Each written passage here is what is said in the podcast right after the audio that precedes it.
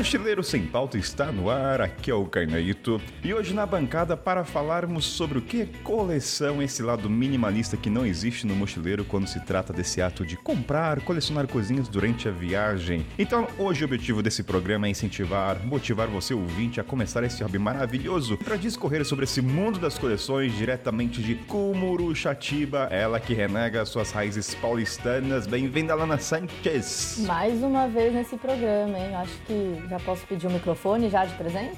É. Não. não, você já tem o seu lapela já, não precisa. Bem, ele agora diretamente de Tindal, ele que é o maior fuso horário da bancada desse programa. Bem-vindo, Caleb. É, e aí galera, obrigado pela oportunidade, segunda vez por aqui, hein? E espero que venham mais vezes. Ela diretamente de Belgrado, na Sérvia. Ó, eu vou dar o adjetivo dela. Ela, é a segunda vez que ela participa. Eu vou falar que ela não tem noção de silêncio, porque a primeira vez que ela gravou com a gente, ela gravou quase. Ela queria gravar numa cafeteria e do lado de uma base aérea, de helicóptero, sei lá o quê. Então o trauma ficou, mas ela está aqui dando uma segunda chance. Bem-vinda, Carla Boixá. Obrigada pela segunda chance, Kainan. Dessa vez sem barulho. Tô aqui só num quarto compartilhado de 12 pessoas, tem uma obra rolando do lado, mas já acabou. Fica tranquilo. Tá horário de almoço agora. Horário de almoço, é. Já subornei todo mundo pra ficar quieto Todo hoje. o processo dos bastidores, vocês não têm ideia dos bastidores. Esse- aliás, esse aqui é a primeira vez, isso aqui é um teste que eu vou fazer com cada um enviando um áudio separado. Então, se a qualidade melhorar, é porque valeu a pena o esforço. Vamos ver se isso vai surtir efeito. Mas vamos direto pro momento check-in, então sobe a trilha.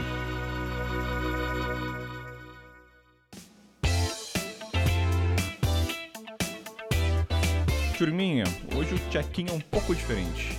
Você que aí abriu o agregador, o Spotify ou o Deezer, você viu que tem um episódio extra de 5 minutinhos com o título Futuro do Mochileiro Sem Pauta.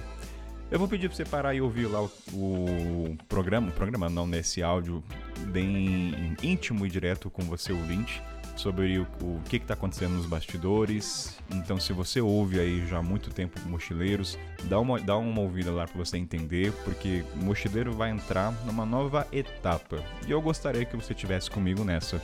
É um momento onde estou pedindo de coração aberto a ajuda de você ouvinte para poder continuar com esse programa, já com dois anos aí, quase 60 episódios, que dá muita minutagem aí para ouvir a minha voz de todo mundo que participou durante muito tempo, coisa pra caramba.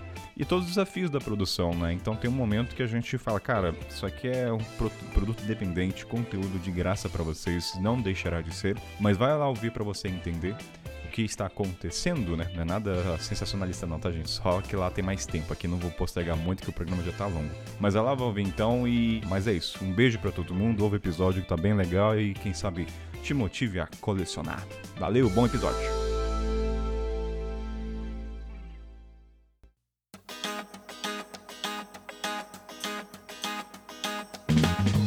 Lana Caleb Carla, pra começar esse programa, aliás, eu tô bem animado fal- falar sobre esse mundo, porque na pré-pauta tava falando, gente, a gente não encontra sobre mundo de coleções dos mochileiros em blogs. Sempre tem assim, ah, o que, que você coleciona, joga na cara, né, o que, que você faz, qual é o seu, o seu moral de ostentação, mas ninguém aprofunda sobre como é colecionar, o, que- o sentimento que tem.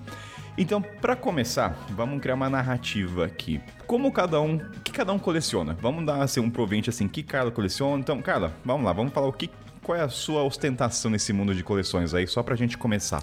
Vamos lá. Das coleções que eu iniciei, porque sempre acontece também da gente iniciar algumas coleções que não vão pra frente, né? A que deu muito certo e que é o meu xodó é a minha coleção de ímãs. Também coleciono moedas dos países que eu visito, mas a minha coleção de ímãs é a mais antiga e assim, é, eu não posso sair de um país sem um imã daquele país, de jeito nenhum. Pelo menos um do país, né? Depende de quantos lugares eu visito, é. E assim, você tem ideia de quantos você tem? São mais de, cem, mais de uns 130, mais ou menos. Eu, te- eu pedi pra minha mãe me enviar uma foto, né, dos murais e eu tentei contar. É por aí. Então, bem, imãs, agora vamos pro Caleb, vamos dar esse panorama e a gente começa a se aprofundar. Caleb, quais são as suas coleções? Olha, ela começou, a Carla começou falando do- das coleções que não foram pra frente, né? Eu ia, e eu eh, vou aproveitar para citar que Imãs foi a coleção que eu comecei a pensar em, em ter e que realmente não foi pra frente de jeito nenhum. Então, eh, eu comecei com bandeiras Não, na verdade, eu manti, né, bandeiras. Eu comecei com imã, só que eu parei e mantive aí. Não, por que, que você parou? Pera aí, antes, antes de continuar, por quê? Entrar- Qual foi polêmica. o motivo? Eu quero saber agora. Eu acredito que a gente, vai- a gente vai falar sobre isso também, mas eu acho que o que que é, é, diríamos, acessível, fácil, né, simples. Eu não curto tanto peso. é, eu acho que o imã aí, ele não é tão leve assim. Se você tem muito. Eu, por exemplo, por, vi- viajei, eu tô há 10 anos fora do Brasil. Imagina o tanto de imã que eu teria juntado. E como eu não vou frequente pro Brasil, cara, uma ah, excesso de peso eu acho que seria bem complicado, viu? Eu já, eu, já, eu já dei espaço, na verdade, a moedas que, cara, eu comecei com moedas, ou seja, eu tenho, respondendo a pergunta, né? São bandeiras, moedas e notas, né, de, de países. Eu me frustro muito se eu vou para um país e eu não consigo a nota do país, né? Como foi com Panamá, por exemplo. Eu me sinto, eu me sinto muito frustrado de ter ido ao Panamá e, e, tipo, chegar lá e ver dólar, cara. Putz, que frustração. Falaremos sobre essas frustrações no decorrer do programa. Lanita, o que você coleciona? É, eu também já tentei colecionar imã e não foi pra frente. Mas eu acho que o motivo é em que geladeira que eu vou colocar esse imã, né? Que eu acho que tem essa questão pra mim. É, eu coleciono também de nota de dinheiro, que nem o Caleb, moeda, que nem muitas pessoas, e bandeira, eu coleciono as pequenininhas pra colocar na mochila, mas no caso eu não as coloco na mochila. Eu não sei porquê. As únicas que eu tenho na mochila, no caso, é a bandeira do Brasil e a bandeira Wipala, que é a bandeira dos indígenas andinos. E também eu coleciono algo que é um pouquinho antigo, mas eu gosto muito, que são os cartões postais. Postais nunca se extinguirá, Lana. Sempre existirá postais aí. Ah, se Nada... depender de mim, toda cidade que eu vou eu tô comprando. Então eu tô mantendo esse mercado vivo aí. Bem, e falando o meu aqui brevemente, o meu são bandeiras e tem as assinaturas dos locais e notas. E já puxando o que a gente não coleciona, o ouvinte deve estar pensando assim: nossa, mas o Caleb falou que imã pesa, né? Mas imã é, é pequenininho. Gente, quando você tá. A gente vai até diferenciar, eu coloquei aqui na pauta. Tem um mochileiro, quando a gente fez uma live, a Lana tava lá, o pessoal se auto-rotulou, né? Um mochileiro é, CLT que é um mochileiro que trabalha 12 meses e aí tem um mês, dois meses. Então tem dois tipos de mochileiro que isso vai afetar na coleção. Porque nós todos aqui, geralmente, a gente viaja por um longo tempo. Então você vai percorrendo países, então não somos aquele que trabalha e tem um mês. Porque essa pessoa que viaja e tem um mês, ela tem uma gama muito maior de opções, porque ela sabe que ela vai voltar. Tipo caneca, globo de neve. Aqui vou dar uma atenção ao globo de neve mais pra frente, que eu acho maluquice quem caneca globo de neve. Mas vamos lá, pra dar continuidade, vamos dar um panorama aqui. O que, que pode ser colecionável, né, pro ouvinte começar... Porque a mensagem desse programa é assim, vamos motivar os ouvintes a colecionarem. Tem um motivo por trás, tem toda uma emoção, tem todo um porquê, o que afeta no seu, no seu mochilão. Então aqui na pautinha eu vou abrir, aí a gente vai discorrer sobre os objetos colecionáveis, tá? Só para bem brevemente. Primeiro, o que vocês pensam quem coleciona caneca, né? Porque tem isso. A pessoa será que utiliza a coleção? Eu tenho essa dúvida. Porque uma coisa, vai, a Lana, ela tem os postais. O postal é algo muito emocional. Às vezes ela tá numa bad vibe, ela quer reler pra resgatar aquele sentimento. Aliás, coleção é muito disso, né? A gente pega o objeto pra resgatar aquele sentimento que a gente tava no país. Então, assim, mochileiro CLT, geralmente, gente, CLT não, tô- é um termo, não é um termo pejorativo, tá? Pelo amor de Deus, é só uma característica de entender que a pessoa tem um mês ela volta. Não vai ficar muito tempo. Mas aqui, ó, tem caneca, placas de carro, aliás, placas de carro eu acho sensacional quem coleciona, eu acho muito lindo, mas. Ah, eu ia amar. Tem vários hostels, né, com placa de carro, né? Coloca de vários. Sim, eu acho lindo. Ó, ninguém coleciona placa de carro, ninguém nunca tentou aqui. Ah, eu, eu gostaria. Eu gostaria de colocar as minhas iniciais ainda no- na placa do carro e os números do- de quando eu entrei naquele país. Porque minhas iniciais, para quem está me ouvindo, não sabe, é Lana Sanches Dogo. Então minhas iniciais são LSD. Tô um pouco curioso aí. Tem uma parede cheia desses, dessas placas de carro. e a data também de quando entrei no país. Eu ia gostar de ter essa coleção. For your collection. My collection! Flags. and then another and another and another. A impressão que eu tenho, a coleção, né, o obje- depende do que a pessoa coleciona, é uma retratação de quem ela é. E quando alguém fala pra mim que coleciona globo de neve, aí é um estereótipo que eu vou trazer aqui, aí a gente vai... de- Eu penso em um cara que viu muito filme americano, comédia, e que sonha o American Dream. Eu não sei, é um estereótipo, ou quer ir pra Europa. Eu não imagino um cara que... é- Gente, isso é muito errado que eu vou falar, mas... Um cara que fala que coleciona globo, globo de neve, eu não imagino ele ir pro continente asiático ou pra África, enfim, é só um o arquétipo né, do objeto, uma retratação de quem é a pessoa. Mas não sei se vocês concordam, mas penso a mesma coisa ou tô entrando, tô indo muito além? Eu acho que faz sentido. Eu confesso que eu comprei. Eu, eu tive muitas coleções que eu comecei e não foram pra frente. Globo de Neve não chegou a ser exatamente uma coleção, mas no iníciozinho das minhas viagens há muitos anos atrás, eu tinha uma pira de comprar Globo de Neve. Eu via aquilo na loja assim e falava: "Nossa, isso aqui é tipo me remete a um filme, sabe? Aquela coisa de você tá realizando um sonho, tá vivendo um filme, de tá viajando". E aí eu comprava e eu tenho alguns lá em casa, mas é inviável. Parou. Foi aquela coleção que começou e parou. É inviável. Eu tive também coleção de copinho. Não era nem de caneca, era copinho O de pequeno shot? mesmo. De shot. Que durou bem, mas na época eu era mais perfil CLT. Eu não fazia viagens tão longas. Então era mais prático. Mas quebra, gente. Como é que você vai carregar isso na mochila? É muito. Aí eu, às vezes eu procurava alguns que não quebrassem, mas sempre eram os mais feinhos que não quebravam. Então a coleção parou de. começou a fazer, perder o sentido. Inviável, né? É inviável. No meio disso. Inviável. A não ser que você esteja realmente indo por um mês e voltando, né? Aí dá com muito cuidado, muito bolha, é, jornal, enfim. e muita reza pra não quebrar. Que imagina um mochileiro, cara, tendo que pensar sempre em empacotar o globo de neve. E, o- e o volume que aquilo dá. Ou você priori- prioriza, né, as suas coisas. Você fala assim: não, eu vou levar, tipo, duas mudas de roupa, empacotar e deixar a mochila cheia de, de, de, de globo de neve. Porque é isso que eu quero pegar na viagem, entendeu? Ou você. Deve pesar muito um É, globo e pra de cacete, né, cara? A não ser também que você viva aí, é, como é que eu posso falar? Faça aí uma Eurotrip e você fica atravessando o país é, sem pegar avião, né? Tipo, você vai mesmo de ônibus ou trem. E sem contar também que tem outro aspecto da coleção, que é assim, você encontra em qualquer parte do mundo, porque Globo de Neve, Europa, acho que tem uma grande chance. Eu lembro que eu encontrei uma menina que era do Couchsurfing, que tava viajando pelo Egito, e ela colecionava Globo de Neve. E ela falou, cara, não vou encontrar um Globo de Neve. Fui com ela, adorei fazer essa aventura. Falei, cara, você não vai encontrar um Globo de Neve no Egito. Encontrou. Na PQP, na esquina, encontrou. Mas era, era engraçado que era pirâmide com globo de neve. Eu falei, gente, não faz sentido. Mas tudo bem, tinha um globo de neve. mas assim, isso porque Egito é super turístico. Mas você vai para outro lugar, eu acho que tem um pouco disso também. Quando você vai começar a colecionar, eu, Kainan, penso assim, será que isso eu encontro em qualquer parte do mundo? Por exemplo, uma coisa que eu me arrependo de não. Eu não comecei a colecionar, mas durante a trajetória na África eu percebi que seria muito legal. Aliás, ouvinte, comece a fazer que vai ser bem massa. Caixa de fósforo. Gente, eu sou apaixonado pelas caixas de fósforo no continente africano, porque elas têm obras de arte. Tem sempre um desenho de animal, então assim.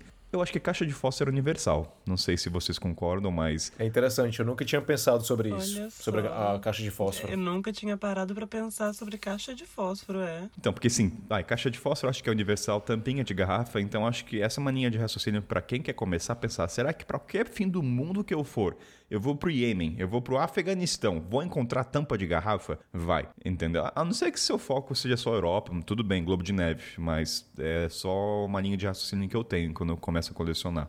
Eu acho que isso do globo de neve é muito também relacionado ao lugar que a pessoa quer conhecer. Porque a gente, por exemplo, do Brasil quer conhecer neve. Então a gente vê aqueles negocinhos de neve, a gente quer conhecer então os países do hemisfério norte enquanto tá nevando. Mas a gente não pensa, pô, será que se eu for pro Sudeste Asiático vou conseguir achar? Será que se eu for pra não sei onde vou conseguir achar? Porque não tava nos planos de viagem antes. É, eu acho que é o tipo da pessoa que pensa na coleção, só que ela não pensa na coleção envolvendo todos os países. Mas somente aqueles países que ela tem interesse, né? Por exemplo, a Europa em si, mas não pensa além, ah, na Ásia, será que eu encontro na Ásia? É que a gente, nesse programa, a gente vai abordar coleções que dá pro mundo inteiro. Por exemplo, porta... tem muita gente que coleciona porta-copos ou abridor de garrafa. Cara, tem países que você acha que vai ser fácil. Esse é outro ponto que a gente também vai abordar. Aqui é só introdutório, mas você acha que vai encontrar um item que é fácil e quando você percebe, gente, é difícil pra um caramba. Isso é outra coleção que eu comecei descanso de copo. Descanso de copo. A Carla começou vários. Desses que você vai no bar e tem. Gente, sabe? Aquele que coloca embaixo do copo e sempre tem de cervejas locais. Demorei pra entender. Mas é aquele que. Não é o porta-copo mesmo de vidro ou de. É tipo esse que coloca no bar mesmo, que o bar normalmente coloca e coloca a cerveja Ah. em cima. E normalmente é de uma cerveja local. Ou de alguma marca local. Então, por um tempão, eu, comecei, eu consegui fazer, mas não foi pra frente. Na Europa é muito Mas eu acho que comum. você vê muito isso na Europa, né? Eu tava viajando pela Eu Europa. acho que você vê muito isso na Europa. Porque, por exemplo, na China, pelo menos, eu nunca vi. Diga o que, que tu, diga o que tu colecionas que eu digo quem tu és. Dá pra entender que a Carla bebe. Adoro uma cerveja. Coleciona uma imã de geladeira, ou seja, ela já pretende almejar uma geladeira luxuosa. Colecionou essa coisa de Copinho de copinho. shot. Então, assim, e, co- e e copo de shot. Então, assim, a coleção ela retrata muito bem quem somos, né? Então. Descanso de copo de cerveja. Combina muito, né? Compra cerveja, tem que estar o quê? Uma tem que estar a geladinha. outra. Vai ali, ó, no freezer, abre a geladeira, põe já, Já o tem aquele ali, imã que é um já- abridor, né? Aí, dando continuidade então nessa coisa das coleções e retratação, como é que a gente começou a colecionar? Porque esse é um ponto que na hora da pauta eu pensei, cara, o meu. Acho que ninguém, posso assim, vamos dizer que a maioria das pessoas começa a colecionar por acaso. Ninguém passa assim, vou começar meu mochilão, já vou começar. Eu vou falar o meu brevemente, mas o meu foi assim: comp- brasileiro, quem faz intercâmbio, tem muita tradição de assinar bandeira. Isso o Brasil, estado de São Paulo, né? Não sei os outros estados, mas é bem cultural levar bandeira, vai para acampamento, assinar e tudo mais. E aí, quando eu tava fazendo intercâmbio na África do Sul, todos os brasileiros estavam fazendo. Aí eu comprei minha bandeira lá e assinou. Aí quando eu tava no Zimbábue, eu falei, cara, eu não vou conseguir levar embora nada daqui, daquelas obras africanas, mochila, qualquer coisinha pesa. E eu vi uma bandeira do Zimbábue, numa única loja, o mesmo tamanho, e eu falei, cara, vou comprar essa bandeira. E aí pedi pra minha família assinar. Aí quando eu vi, eu tinha duas. Aí a partir de duas, eu falei, olha só, fui pra Zâmbia. Falei, cara, vou levar isso a sério. Mas então, assim, o meu foi no incidente mesmo, não foi planejado, ah, vou colecionar. E eu queria saber pra vocês, também foi assim ou já foi tudo planejado antes da viagem? Zero planejamento. Cara, eu acho que eu comecei quando era criança. Não, peraí. É, Primeiro que, falando de bandeiras, né? Eu- É, estão falando eu- das coleções que a eu- gente falou no começo do programa. Exato. Assim, o primeiro país que eu conheci foi a Rússia. Eu acho que pra mim foi já na Rússia que eu comecei com a minha primeira bandeira e com moedas e com também as notas, né, de- do dinheiro. Mas eu acho que essa paixão veio pela por desde criança, meu pai sempre compartilhar e, e- e me mostrar mapas. Ele tinha inúmeros mapas em casa e eu acho que essa paixão também vem do meu pai que é, que é louco por mapas, bandeiras e, e sabe, você fala um país pra ele, ele sabe muito bem apontar onde é que tá a Ásia ou na África, enfim. Eu sempre isso me deixava, é, sabe, uma paixão mesmo desde criança, tipo você vê as bandeirinhas ali naquele mapa, sabe, desde pequeno e ficar combinando eh, elas com certos países. Então acho que isso já foi me deixando sempre, me deixando assim já fissurado, sabe, com relação a isso, com bandeiras em si, de reconhecê-las, de saber qual país mais ou menos ali. E depois que eu passei a, a viajar, que eu comecei realmente a, a, a- trazer isso pra minha vida, né? Eu quero ter aquela bandeira, porque depois que eu sair daquele país, aquilo ali vai me trazer mais pra perto, né, daquele país, das lembranças, memórias que eu tive ali. Então, pra mim sempre foi, sempre, sempre me deixou, por exemplo, muito frustrante se eu não encontrasse uma bandeira. Eu acho que você compartilha também. Pra quem, quem sabe e, e- e- e coleciona bandeira sabe muito bem como é que é você chegar num país e não saber e não conseguir encontrar a bandeira e a aventura que dá pra tentar consegui-la. Teremos o bloco frustração aqui, nosso desabafo. Iremos desabafar nossas frustrações. Mas só pra entender, então, quando você foi pra Rússia, você já pensou em comprar. Não foi assim, ah, entrou numa loja, uma bandeira. Você já estava predestinado a comprar aquela bandeira a partir do momento que você foi Sim. visitar. Sim. Ah, tá. sim. Então, só pra dar o contexto. Carla, a Carla tem várias opções de objeto, né? Mas vamos falar de imã, porque você já falou falar de copo, shot, vamos falar dos imãs, tá? Mas como é que foi? Você começou a comprar um quando viu tinha cinco, e ou porque os amigos pediram, aí quando você viu, ah, já tenho seis imãs de amigos que pediram, agora é pra mim isso aqui. Cara, eu também não planejei começar a minha coleção, assim como vocês. E antes, quando eu comecei a fazer algumas viagens, não eram viagens longas igual eu faço hoje em dia. Eu fazia viagens mais de férias, né? De ir e voltar. Então eu não pensava muito em coleção, é aquela coisa. Você vai na lojinha, você compra algumas coisinhas, compra um imã, compra um adesivo, compra um cartão postal. E eu- os imãs foram o que começou a chamar mais a minha atenção, assim. E aí, quando eu vi, bom, todos os lugares que eu visitei até hoje, eu comprei um imã. E mais pra frente eu vou falar sobre a questão da frustração também, porque no início eu não tinha a curadoria que eu tenho hoje em dia pra comprar um imã. Então alguns meio que se perderam no meio do caminho aí. Mas foi assim que começou. Tipo, tenho de todos os lugares que eu visitei até agora, então bora. E é fácil, é pesadinho. É, agora eu tô com acho que 12 ou 13 ímãs na mochila. Pra quem conta até o número de calcinhas que vai levar no mochilão pra não pesar. Carregar 12 ou 13 ímãs é um peso.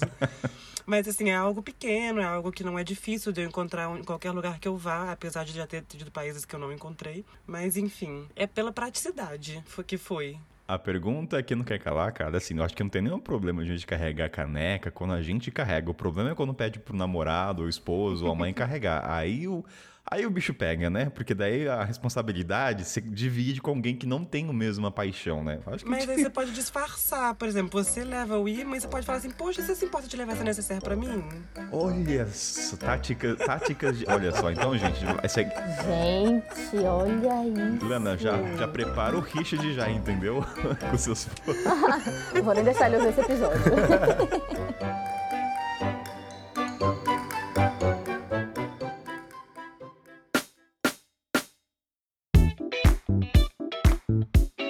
meu caso, foi muito sem querer. Eu estava na rua com um mochilão.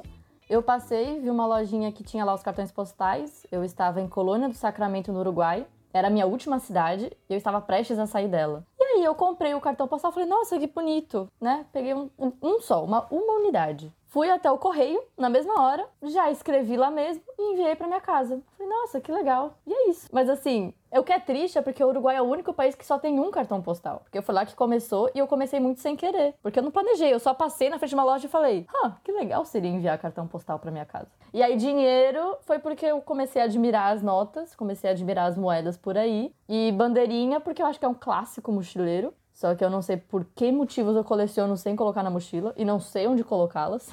Mas eu vou te falar, essa das bandeirinhas que você coloca, é, até perguntei pra Lana antes de ter certeza que ela ia pra bancada, que tem essa, esse processo seletivo aqui, que eu falei, Lana, você é aquela que compra no Mercado Livre as 150 bandeirinhas e depois vai colocando na sua casa, ou você compra no país? Ela falou, não, eu compro no país. Porque aí tem um desafio de encontrar. Porque, cara, tem uma coisa que é péssima pra bandeira, até pra imã, acredito. Quando você fala onde é que eu vou comprar uma bandeira ou uma bandeirinha, não tem assim, ah, você vai encontrar isso sempre nas escolas de material de educação. Não tem lugar fixo. Às vezes você encontra numa loja de esporte, às vezes você encontra o tiozinho na rua vendendo. Então, Eu já comprei em farmácia. então não tem lugar. É, é, é, é muito doido isso. Não tem lugar fixo. Então a bandeirinha, quando você não compra no site de um, vários países, vira um desafio. Porque assim, onde é que eu vou comprar? E se pergunta pras pessoas, até como é que você pergunta onde é que eu encontro uma bandeirinha? É muito específico. Aí o cara fica, não sei. Mas, enfim, traremos isso também num dado bloco do programa. Ó, e deixa eu ver aqui a pauta, né? Tem que abrir. Antes de fazer a pergunta, vamos dizer a pergunta motivacional, por que colecionar, né? Eu quero trazer, assim, a importância da coleção e o quanto ela interfere no nosso mochilão. Porque essa é a graça da coisa também. Além da contemplação, do apego emocional, de relembrar. Tem muito assim, o seu mochilão, se você leva a sério a coleção, a sua rota vai mudar. Você talvez fique mais dias numa cidade. Então, Carla, de que maneira os imãs afetam seu mochilão? Tirando o peso na bagagem, tá? Sei lá, ela, o imã traz frustração, traz alegria, traz decepção, traz raiva de barganhar. De que maneira ele afeta? Olha, é, o imã, por ser algo que você encontra praticamente em qualquer lugar mais turístico que você vá, não é um grande problema para conseguir encontrar. Hoje em dia eu já tenho já os meus padrões de qualidade, digamos assim, para eu conseguir comprar. Não, fale agora os padrões de qualidade. Você não vai falar padrões e não falar pra gente do que, que se trata. O que, que é um padrão de qualidade dos imãs? Porque aqui, a gente não coleciona imã, eu, o Caleb Lano, então a gente não sabe o que, que é um padrão de imã. Então, porque a gente vai falar depois do padrão de qualidade de postais, que daí é a propriedade de Lana falar. Então, discorra, por favor, padrão de qualidade metro Carla Boixá. Olha, para passar no padrão de qualidade de Carla Boixá, não pode quebrar o imã. Eu tenho um imã de Tulum, México, que foi uma das primeiras viagens internacionais que eu fiz, que ele já quebrou três vezes e eu tive que colar. Porque cai no chão, ele é pesado. Ou seja, se for um imã de material que quebra e pesado, gente, e não for um magnético muito bom atrás para grudar mesmo, não compra, sai correndo, vai gastar dinheiro e vai se frustrar lá na frente. Esse meu de Tulum, e eu perdi um pedacinho que é justamente onde tá escrito Tulum, assim. É uma decepção na minha vida. Mas enfim, né? Não tinha tanta experiência em compra de, de ímãs até então. então não pode ser um material que quebra. Cara, eu tenho que só fazer uma dele. Eu tô imaginando você entrando na loja, vendo. E geralmente o imã vai estar uma parede magneto ou alguma coisa que faça ele ficar preso. Eu tô imaginando o vendedor olhando pra Carla e a Carla tirando e colocando pra ver a, a força do, do, do, magnetismo, né? Tipo, uhum. isso aqui é bom. Tipo, ela não tá nem vendo mais o desenho. Deu uma, por que, que ela tá tirando e colocando? Você faz isso? Você, como é que você tipo, testa? Você tem que faz? ver, por exemplo, pelo o tamanho do imã e o tamanho. Como que chama isso que vem atrás do imã? É o magnético? A parte pretinha que gruda, né? Vou chamar de. É, a parte de imã atrás que gruda. É o próprio imã. O próprio, é, é o próprio imã, né? Isso é o imã, exatamente, Lana, muito obrigada. Isso não pode ser muito pequeno comparado com o tamanho do imã, por exemplo, do, o tamanho do, da, da decoração do imã e comparado com o peso também. Então, hoje em dia, se a parte de trás toda é coberta com imã, tem muito mais chance de que eu compre aquele. Porque tem uns que são muito bonitos, que são, são normalmente eles são um material que quebra. Tem uns que são lindos, mas eu não compro, não caio mais em tentação. Não caio mais em tentação. não caio mais em tentação. Ela tá, é tipo assim, ela parece estar tá falando sobre a, a, o maior, a maior, o maior vício dela, né, cara? Não caio pois mais. É. Eu vou, eu vou... é porque são muito lindos. Você olha e você fala, cara, mas esse ia ficar lindo, mas não, não, vai cair, vai quebrar. Vou carregar isso na mochila um ano. Vai cair no chão em algum momento. Eu carrego numa pastinha, né? Os meus ímãs todos juntos. Aquela pastinha vai cair no chão em algum momento. Algo vai acontecer. Então não comprem, gente, imã que quebra. É muito decepcionante. For your collection. My collection! Flags. And then another, and another, and another assim, puxando com um padrão de qualidade, depois a gente volta ao que interfere, mas Lana, com os postais, qual é o padrão de Lana? Qual é a curadoria? Que é, padrão vamos entender curadoria, né? Temos nossa curadoria com os objetos. Qual seria os postais? Acho que muitas pessoas vão falar que ah, o desenho da capa é o que importa. Mas eu amo postal que não tem linhas. Gente, dá uma liberdade para você escrever lá atrás, desenhar, brincar com o que tá lá atrás. É muito bom. Aí quando vem aquele postal que tem três linhas para você escrever, o que, que eu vou contar em três linhas? Porque assim, para quem tá ouvindo não sabe, eu conto alguma história que eu passei no país, na cidade que eu tô, que é para dar depois quando eu voltar para casa, depois de muito tempo, eu olhar aquele postal e relembrar aquela história. Então, a foto precisa estar relacionada ao lugar que eu vivi aquilo, ter alguma mensagem que está relacionada com a história que eu queira contar, mas também não precisa ter três linhas, né? Porque eu sou jornalista, eu quero escrever mais. Mas também tem uma questão do material, porque o postal, às vezes, ele é muito molinho. Se você colocar ele no correio naquela maleabilidade, a chance dele chegar inteiro ou de chegar na tua casa é muito pequena. Então, esses cartões postais eu guardo comigo se às vezes a imagem é muito boa, se eu realmente gostei dele, só que ele é muito mole, aí eu não envio. Eu fico ele comigo e aí os que são mais duros, mais firmes mesmo, meio papelão, Caraca. aí eu envio para minha casa. Mas tem um tamanho padrão, tamanho dos postais ou pode ser Não, tem uns postais que são Parece um pastel aquele de folha 4, sabe? Bem esticadão assim. e tem outros. Eu gosto desses também, porque tem mais espaço. Às vezes o desenho é muito bonito. Então, eu acho que sempre varia. Eu não tenho muito esse padrão de tamanho, porque eu acho que cada postal e cada país eu tive uma história diferente e nada mais justo o postal também ser diferente. Me, me veio uma dúvida agora. O postal para você te apetece mais uma fotografia ou um desenho? Depende do que eu quero contar naquele postal para mim mesma. Porque assim, eu envio o postal para casa dos meus pais, só que é como se eu estivesse falando comigo mesma. Então, eu não sei se vai soar meio louco para os ouvintes, né?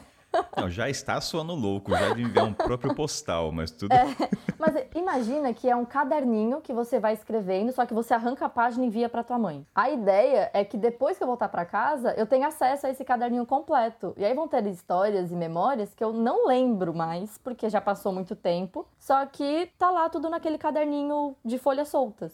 E é legal também porque, obviamente, eu escrevi, eu que enviei, eu toquei naquilo.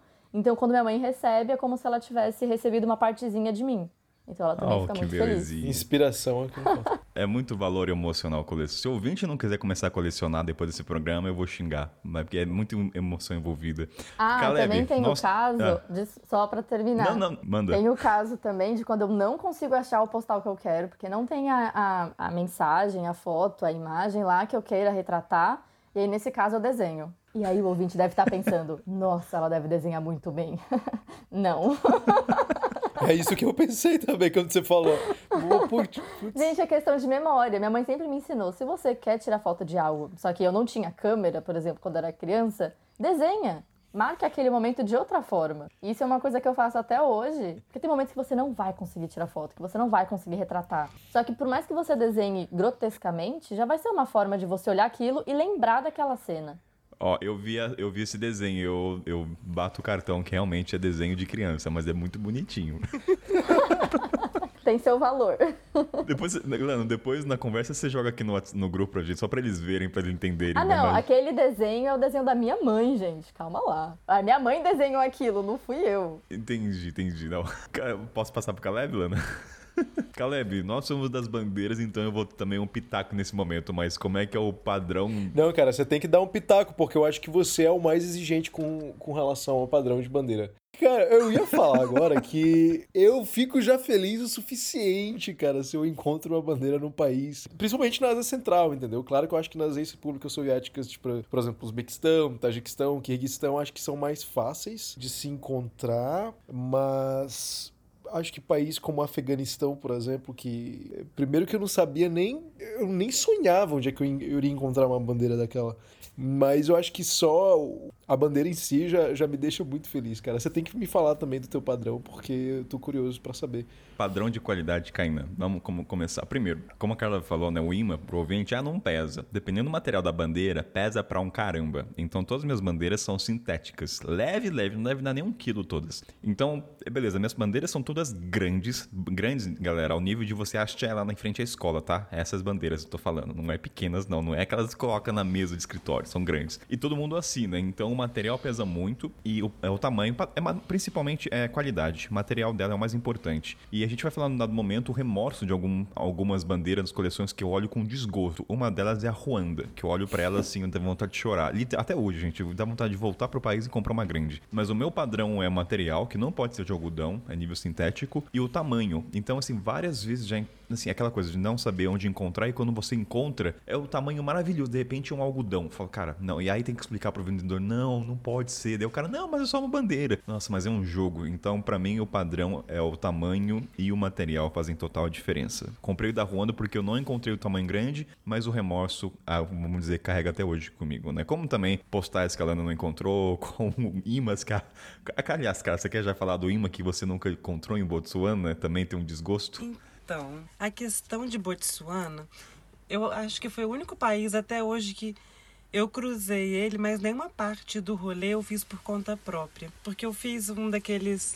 Ai, como que chama aquelas viagens que você faz em caminhão lá na África? Que é o caminhão que tem a parte que vira cozinha na lateral. Sim, sim, é um caminhão grande. Só um comentário, Lana e Caleb. Você vê até o tom da voz da Carla muda de, de tristeza. Ela, o, o, seu tom, o seu tom mudou, cara. Ela já. Você, você vê no tom da. Mas foi ruim. Ela já começou falando. Ai, gente.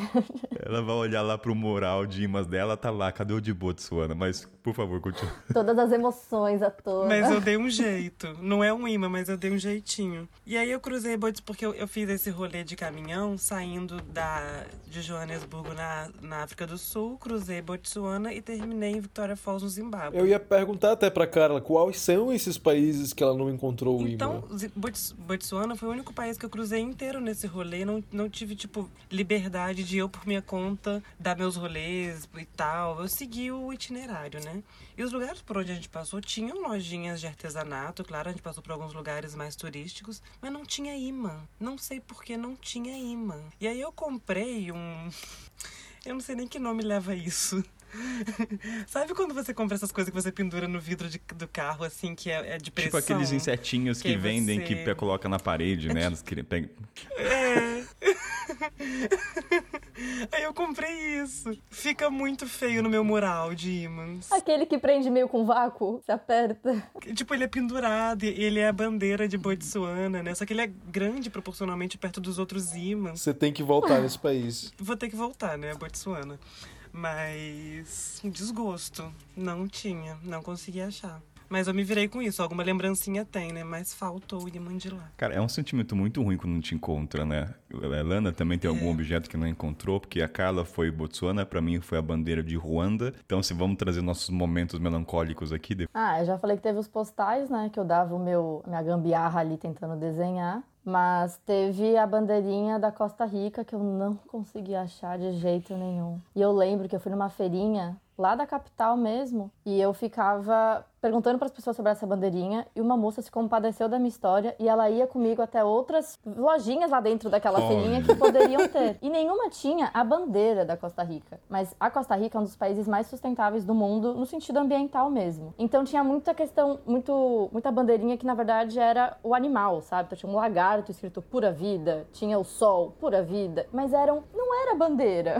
Que desgosto. Tinha nada nada a ver. E aí que eu acabei comprando um sapinho, sabe aquele sapinho que tem um olho vermelho, que ele é bem pequenininho, aí tem os dedinhos laranja, que ele é bem bonitinho. E tá escrito pura vida. E aí eu olho e a única que não é bandeirinha, sabe? E é um sapo. O tom da voz de todo mundo na hora desses momentos é muito perceptível.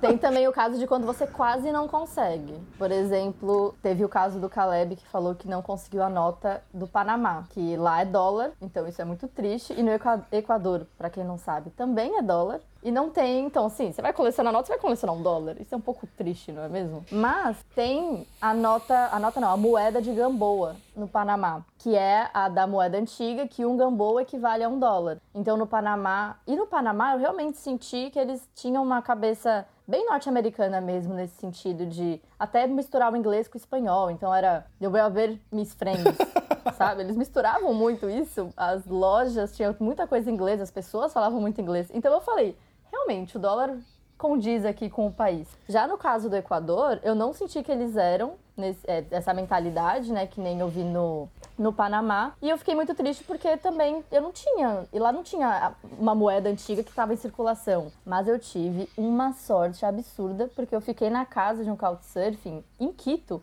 que ele colecionava notas antigas. E, inclusive, ele tinha notas antigas do Brasil. Ele tinha cruzado, cruzeiro, várias notas lá colecionando. E ele me deu uma nota antiga do Equador que chama Sucre. E que ela está em perfeitas condições, porque ele é um colecionador exemplar, não é que nem eu, que amassava tudo. E aí ele me deu uma nota, eu fiquei muito feliz. Esses colecionadores piram quando vê nota amassada, né? Deve olhar pra Lana assim e falar, que audácia. Nossa, não, eu até fingi, eu peguei a nota e guardei no meio do meu caderninho, toda retinha, né? Pra fingir que ela ia ficar lá até o final da viagem. Mas assim, assim que eu saí de lá, já abri a minha pochetinha lá de dinheiros que eu tava colecionando e já joguei lá dentro com as outras. Ô, Lana, fiquei com uma dúvida. Você pegou a moedinha, o dólar do Panamá. Como é que você diferencia ele dos outros dólares? Você colocou uma etiqueta? Esse é do Panamá? É porque eu não tinha dólar também, né? Mas- Eu viajava com real e eu ficava trocando, sacando às vezes com dinheiro, mas eu não levei dólar na viagem. Aham. E outra, eu guardei um dólar, Um dólar. né? Eu não guardei mais, porque, né? Não. Mas, tipo, esse tem que você tem que lembrar que esse é do Panamá, né?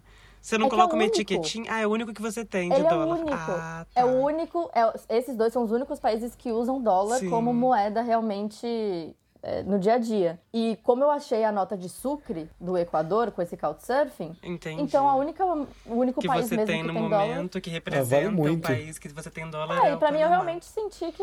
É, acho que que até pelo, toda a história com o canal do Panamá, com toda a vivência deles e com o jeito que eles se comportam, eu achei bem justo ser dólar. E ainda tem a história com o Couchsurfing, que eu ganhei essa nota com muito amor de um colecionador. Então, eu acho que também tem essa, essa- esse peso. For your collection. My collection. Flags. And then another and another and another. O programa vai longe, eu não tô fugindo da pauta que a gente falou da. A pergunta era o quanto afeta o mochilão, daí a gente começou a falar de padrão de qualidade. Então, antes de a gente voltar pro quanto afeta o mochilão, eu vou trazer a mãe da Lana pra esse programa aqui agora. Ai, meu Deus. A mãezinha dela vai ficar famosa agora, subcelebridade, como o pessoal fala.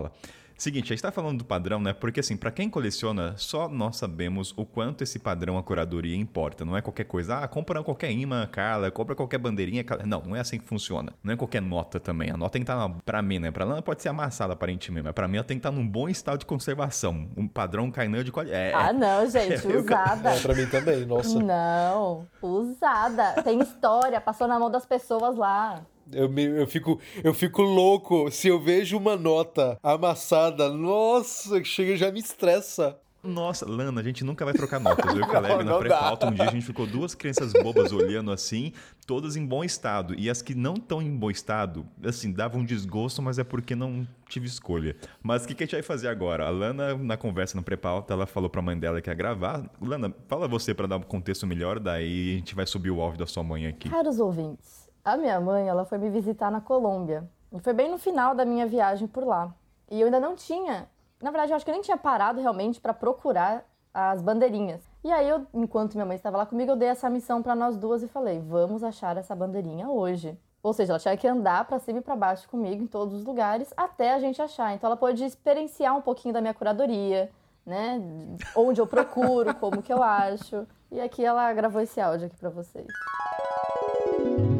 Boy, bora lá falar das bandeirinhas dos países na vida da Lana durante a viagem que ela fez. Quando ela comentou aí do podcast, aí eu me recordei quando ela falou das coleções de bandeira, postais, falei, caramba, olha como isso me marcou, porque eu lembro na aventura que eu tive o privilégio de fazer com ela pela Colômbia, ela não podia ver uma lojinha que fosse. Ela já entrava, perguntava da bandeira, às vezes não tinha, ou às vezes tinha uma, mas era pequenininha e, enfim, ou é o tamanho era, né, mas na maioria das vezes não tinha, pelo menos das vezes que a gente entrou. Aí ela não achava a bandeirinha, mas em todas as lojas que ela entrou, ela comprou um postal.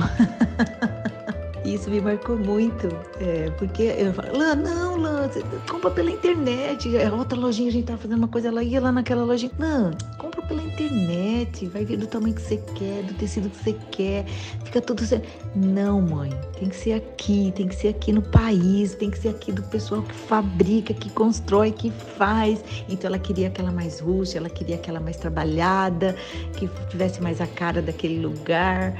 E ela é assim, querendo as coisas, contando a história, né, por onde ela passa. Então, do período que a gente passou juntas, ela, nós, ela não conseguiu a bandeira, ela conseguiu depois.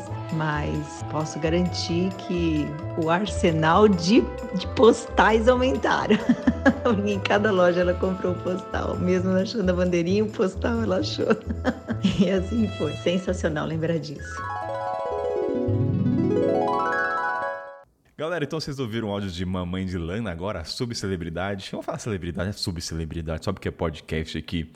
O que, que a gente aprende? Como é que é o nome da sua mãe, Lana? É Rose? Isso, Rose Dogo. O que, que a gente aprende com esse áudio da Rose? Compra pela internet, gente. Não!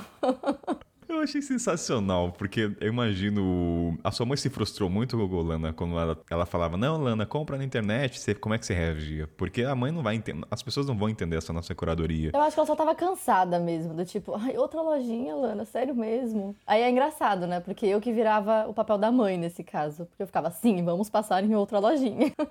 Agora, curiosidade, a Carla tá viajando com o namorado. O namorado também fica nessa. Para, Carla, é só um imã. Compra qualquer coisa, é um imã, tipo. Sim, a gente ficou três meses na Turquia, né?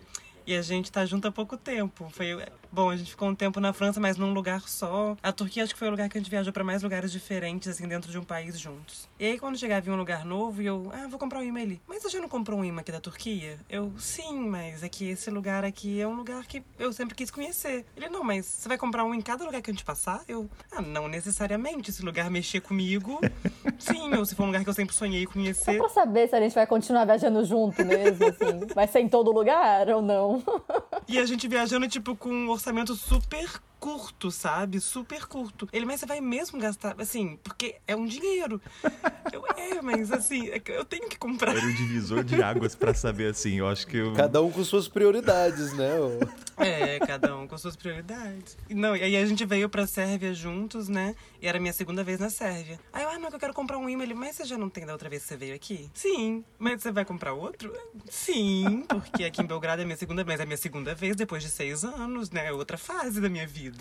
Ou seja, a Carla já está respondendo a pergunta que a gente tinha começado: o quanto afeta o seu mochilão? Um relacionamento, gente, se mantém firme e forte quando a Carla impõe que o imã é prioridade na vida dela. É, o Richard, no caso, é ficar no sol me esperando fora do, do correio.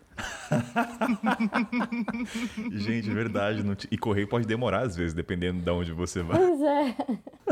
Não, ó, até já linkando então com isso, Lana e, to, e todo mundo aqui, da, e como interfere no mochilão, por exemplo, você postal, você provavelmente deve querer saber de onde é o correio já, você tem correio. Você já começa a pensar, eu tenho que parar na cidade, mesmo que você não parasse lá por viagem, não é turístico, mas você para porque tem um correio. Então, isso afeta sua viagem. Você para numa cidade. Normalmente, eu faço uma viagem para aquela cidade que é pra colocar no correio. Então, por exemplo, eu estava em Huanchaco, no Peru, que é perto de Trujillo. Então, fica 45, uma hora de ônibus coletivo. E eu fiquei na cidade de Huanchaco, que não tinha correio, mas eu fiz uma viagenzinha de um dia só para enviar os cartões postais e, sei lá, falar que eu conhecia a praça principal, né? Porque não queria conhecer. Era só realmente pro cartão postal. Essa é a graça, né, de colecionar, né? Quando eu vou trazer o meu aqui, eu jogo pro Caleb, mas para mim, eu sempre, eu nunca ficava nas capitais no continente africano. Eu ficava três dias nas capitais só por causa da bandeira. Gente, vocês têm ideia que parar três dias na capital, gastar dinheiro com o hostel, que é caro pra um caramba, que é 15 dólares só para tentar encontrar a maldita bandeira. E tem outro ponto, eu tinha que encontrar o quanto antes, porque as pessoas iam assinar. Então, se eu ficasse três meses no país e comprasse no último dia, ela não tinha a assinatura das pessoas no idioma local. Então, perderia. Então, eu tinha que, meu. Então, ó, aí, assim, a coisa mais louca que eu já fiz por uma bandeira foi quando eu tava na Zâmbia. Essa eu já contei, acho que não no podcast, mas quem é próximo sabe. É, vamos dar, vamos fazer analogia com o Brasil. É como se eu estivesse em São Paulo, tivesse que ir para para o Recife, vamos dizer assim, e falei, não, não encontrei a bandeira em São Paulo, procurei em São Paulo inteira. Eu falei, vou para Porto Alegre encontrar porque lá tem é, um ponto turístico. Caraca. Cara, peguei um ônibus de 350 km, passei um dia para encontrar. Assim, gente, eu fui só por causa da bandeira, para ter uma chance de encontrar. Vocês não têm ideia do que, que eu fiz. E assim, eu não fui lá para ver, eu já tinha visto as dunas, enfim. Encontrei a bandeira, mas eu imaginaria como estaria hoje Kainan, sabendo que foi percorrer 350 sem encontrar. Então, de que maneira a bandeira, né, coleção me impacta? Paro três dias na capital, percorro cidade só para tentar encontrar a bandeira. E tudo isso, assim, é um motivador, porque eu acabo explorando a cidade de uma maneira que eu jamais exploraria. Tipo, para onde eu vou hoje? Tipo, geralmente, vai, em alguns lugares eu vou pro ponto de comércio artístico, mas às vezes eu vou para loja de esporte, às vezes eu vou para enfermagem, é, farmácia, enfermagem falando. Então, assim, eu acho que esse é o gosto da coleção, o quanto a sua rota muda, parar numa cidade por causa do correio, ou ir numa loja de educação, porque, cara, outra coisa que eu lembrei que o Caleb, não sei quem falou dos mapas. Cara, eu queria muito colecionar os mapas das cidades ou dos países, tipo do Brasil, com todos os estados, só que às vezes tinha os ambulantes vendendo na rua, sabe? Cara andando assim com mapas. E eu falei, cara, para encontrar de cada país, não, vai ser um trabalho, mas eu poderia comprar pela internet? Indicação de Rose? Poderia, mãe de Lana? Poderia, mas não teria graça. Mas eu passo para vocês, mas essa que é a graça para mim, Kainan falando, o impacto e como muda minhas rotas durante a viagem. Mudar um destino, mas Caleb, Lani, de que maneira também essa coleção afeta? Seja no relacionamento, seja a mãe enchendo o saco porque não aguenta mais guardar as coisas, como afeta a vida de vocês? Bom, como uma pessoa sem casa, sem geladeira, que coleciona imãs que deveriam ter um lugar para serem pendurados, eu abuso da boa vontade da minha mãe.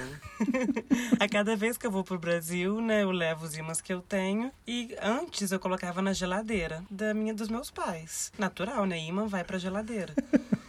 Mas tem alguns ímãs que, bom, eu, eu, falei, eu recomendei, né, que o ímã tem que ser muito forte para ele não cair e quebrar. Mas alguns são fortes demais. E aí começou a descascar a geladeira da minha mãe. Alguns ímãs, quando você ia tirar, ele tava meio que grudado mesmo, assim. E começou a estragar a geladeira da minha mãe. Então, ela pegou. Sabe esses murais que hoje em dia nem se usa muito mais isso? Mas antes a gente usava para colocar fotos e coloca com um imãzinho em cada foto assim e tal. Lá em casa já tinha um, então minha mãe pegou um daquele e encheu com meus ímãs. Já teve que comprar o segundo porque já não cabe mais no primeiro.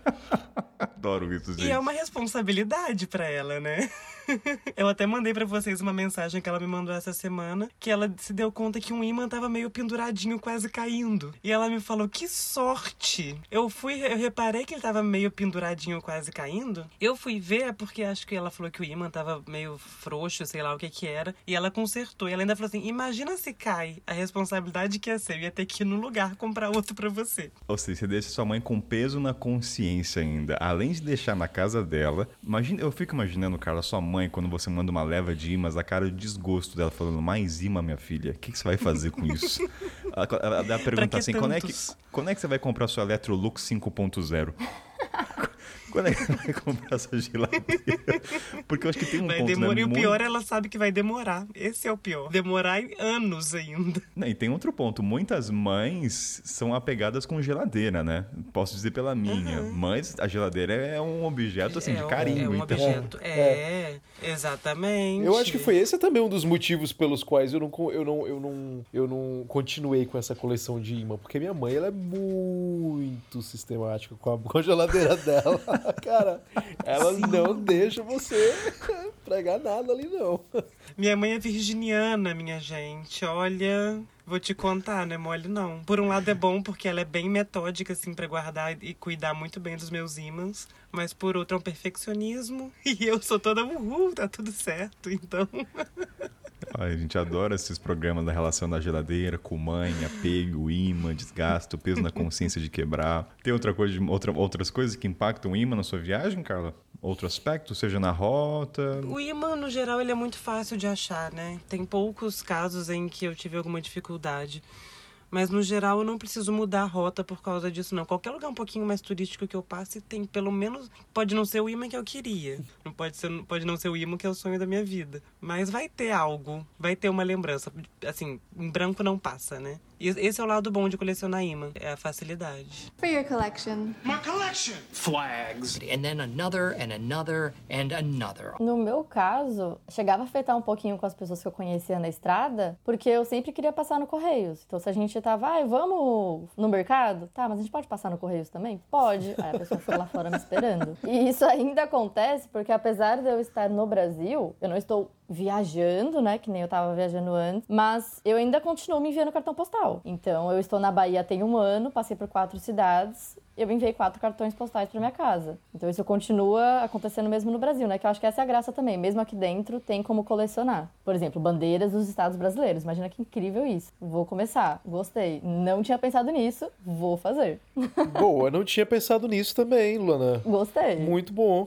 Eu tinha pensado, mas assim, pra encontrar essas bandeiras do estado. Não, meu filho, tem estado que carrega a bandeira tatuada no, no corpo. Talvez você não encontre no Acre, não. Talvez não. Desculpa, essa- desculpa. Talvez. Mas aí entra o quê? Entra o meu desenho. Aí entra o seu desenho. Sua credi- criatividade mesmo. É, tem que ser criativo em alguns momentos. E assim, em relação à minha mãe, eu acho que na verdade ela gosta de receber os cartões postais porque ela ainda acompanha um pouquinho das histórias que eu tô passando na estrada e tudo mais. E a única coisa que ela tem que fazer é guardar tudo numa caixa de sapato. Então, assim, não é que exige um cuidado.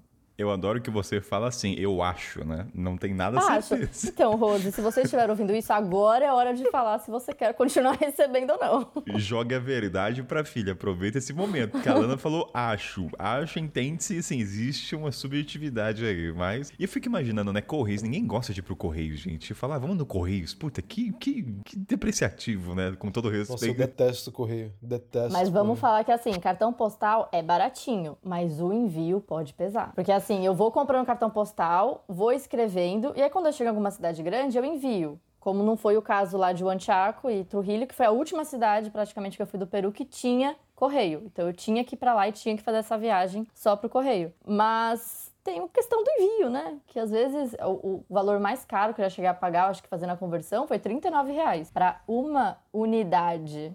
De qual país foi, você lembra? Chocada. Guatemala, mas assim, eu só enviei porque assim, eu queria muito aquele selo, queria muito chegar em casa depois de ter. Porque foi um país que me marcou demais. Valeu a pena, então, né? Ah, tem o selo envolvido então, não é só o postal. Exatamente, não tem, não é só o postal. Tanto que os cartões postais que eu não enviava, porque eles eram muito mole, a qualidade realmente era, né, ruim, eu comprava só o selo, que aí era mais, é mais baratinho. Ainda vende selo, gente, desculpa na minha ignorância. Ainda- ah, quer dizer, não são todos os países, né? Mas os países, eu fui, comprei em quatro países, acho, o selo separado realmente do, do envio, que era na rua, você compra mesmo de colecionador. E aí é bem baratinho, só que os selos são muito lindos. Tem os coloridos, um que tem umas frases, tem os desenhos, tem umas obras de arte. Faz parte também da coleção. Vou daqui a pouco também perguntar da questão do envio, mas deixa eu perguntar pro Caleb na parte de como isso afeta a sua viagem, Pra depois a gente falar de Eu acho que comigo, como eu sou de viajar sozinho, é, eu geralmente gosto muito de viajar só, então acho que comigo eu me autodesafio a ir a procurar, sabe, nos lugares aí, nas cidades. A bandeira, no caso, né, porque o dinheiro e moeda é muito fácil, eu diria, né, é é bem simples, você Vem chega no você, país né? e você vem até você, você querendo ou não. vai- vai- A questão da, da, da nota, que a gente, a gente não sei se a gente vai falar depois, mas a questão é do é de você conseguir manter ou não até o final da sua viagem. Eis a questão. Nossa, Eis a sim. questão da nota, porque a moeda, você até põe ali, tipo, você põe ali na, no, no, na- no bolso da sua mochila ali, você esquece. Você sabe que quando você chegar em casa, você vai abrir ali, você vai encontrar uma moeda. Agora, a nota que você já tá ali encaixada no teu orçamento, sabendo que você a tentação de cair na tentação de gastá-la antes de sair do país, essa aí é a tentação realmente pega. Mas com relação à bandeira, o que aconteceu comigo foi, a- por exemplo, voltando àquela a, a frustração, né, a história da frustração, aconteceu comigo no Tajiquistão, cara, porque eu fui atravessar, eu geralmente gosto muito de visitar a capital de todo o país, sabe? Geralmente não tem um país assim que, provavelmente Vietnã, eu não cheguei à, à capital, mas eu procuro sempre à capital. Mas o que aconteceu com o Tajiquistão foi que eu atravessei a fronteira do Uzbequistão pro Tajiquistão. Então, como a a capital era distante eu tinha atravessado a pé a fronteira e a primeira cidadezinha que eu cheguei eu já comecei a procurar. Então já fui fazendo a rota sabendo que eu ia para a capital, mas num país onde eu imaginava que já seria difícil encontrar bandeira. E esse foi o país que eu preciso voltar, cara, porque eu não encontrei a bendita bandeira. Cara, eu fui eu, eu falei, não, vou chegar em Duxambê, vou chegar na capital, né, Duxambê, eu vou encontrar essa bandeira, não tem como, cara, não tem como, é a capital. A frustração, cara, de não encontrar a bendita bandeira. Sabe que eu tô chegando à conclusão que esse sentimento de frustração até que é gostoso, né? Porque todo mundo aqui também tem um, então acaba meio que você saber qual é o sentimento de não ter conseguido. Por um lado é bom, Eu acho vai. que eu não sei lidar com frustração. Porque aí entra meus desenhos. Não quero me frustrar, eu vou desenhar. Não, mas sa- sabe o que é barato também? O barato é que, por, por você te frustrado, você é, é, é, te dá ainda mais gás pra voltar ao país. E principalmente se esse país tiver te marcado. Como o Tajiquistão. Pra mim, o Tajiquistão é um dos meus favoritos. Então, é, eu quero muito voltar. E quando voltar, eu não sei, cara. Eu vou ter que desbravar aquele país ali mais pra ver se encontra essa bandeira. Que não tem como eu sair dali da segunda vez sem bandeira, não. Mas da questão de como isso impacta, quando você chega no país, você já vai para comprar bandeira ou assim, durante ah, o terceiro dia você fala, hoje é o dia de encontrar? De que maneira prática isso altera a sua rota ou não? O que eu gosto de fazer, por exemplo, quando, quando eu tô num país, é caminhar, cara. Eu ando pra caramba. Então, eu já vou procurando, entendeu? Eu, eu sou. Cara, eu ando. Por isso que eu. Cara, por isso que eu. Um dos motivos pelos, pelos quais eu adoro viajar só. Porque às vezes é difícil encontrar um parceiro de viagem. Eu acho que isso já seria um tema de outro podcast, cara. Porque, cara, encontrar um parceiro de viagem que sabe estar ali naquele mesmo gás que você. É que tem não o mesmo reclama, estilo de você de viajar. que tem o mesmo Di- estilo, difícil. cara. Não é fácil de Difícil. encontrar, cara. Tem um É. amigo aqui na China apenas, que a gente foi pra Bangladesh junto, que a gente tava no mesmo, sabe, gás. Vamos caminhar o dia inteiro, tipo uns 25 quilômetros, cara, sem parar. Não, é, é o famoso bater perna, né? Vamos bater perna pela cidade. É o bater perna, cara. Exato, e você já vai procurando. Teus olhos ali atentos ali, cara. Você caminhando, você fala assim: não, não é possível que os 25 quilômetros que eu andar aqui nessa cidade, não é possível que eu não encontre, entendeu? Você já vai ali naquele. naquela. Suas anteninhas já. Agora que eu vou trazer um momento assim, você já entrar em alguma loja, sei lá, vamos supor que a cara entrou no Museu dos Imãs, por exemplo, no Marrocos quando tava com a minha mãe, numa roela, assim, nada pretensiosa, indo comprar comida com ela. Até fiz uma história desse dia. Era uma loja que confeccionava bandeiras de quase todos os países africanos. E eu tava no Marrocos, eu sabia que ia até Guiné-Bissau. Cara, eu, eu- eu tive um jogo ali, eu gozei. Falei, meu Deus, eu estou no paraíso. Eu tinha todas as bandeiras. Eu só não comprei por causa do material. Era pesado. Mas assim, a, a primeira instância, eu falo, gente, a felicidade ela é muito singela, né? Porque eu imagino a Lana, vocês entrando numa loja de postais. É- Esse, fi- Nunca é, achei. Ó, mas, Não, nos eu- correio, mas no correio não tem? No correio? Não tem uma. Não, não tem. Não é, não, não é comum ter no correio cartão postal, mas normalmente perto do correio, essa é uma dica também. Sempre vão ter algumas lojinhas, já que elas estão lá perto, que vendem cartões postais. Então pode ser papelaria, pode ser até loja de roupa, às vezes, aquelas lojas de 99. Sabe o que eu tô pensando? Pra você, o seu deleite, o que é pra mim foi essa loja, deve ser aquela grade que giratória com postais. Pra você deve ser o Welcome. Nossa! Que essa foi feita pra Opções postais. de postais. Gente, eu estou em Cumuruxatiba. É uma cidade que tem 4 mil habitantes. E assim, assim como o Caleb, eu também amo andar. Eu também amo andar sozinha. Eu tenho uma tatuagem que é preciso andar. Então assim, eu preciso. Não é que eu gosto, eu preciso andar. E eu estava andando aqui na cidade, entrei numa papelaria e eu vi cartões postais. E aí eu tive aquele momento, porque assim, eu não estava esperando encontrar cartões postais. O que também é muito legal, né? Porque às vezes você não tá esperando e você encontra. Nossa. E é muito bom. Só que só tinham dois desenhos. Assim, eram só dois. Broxou. Né?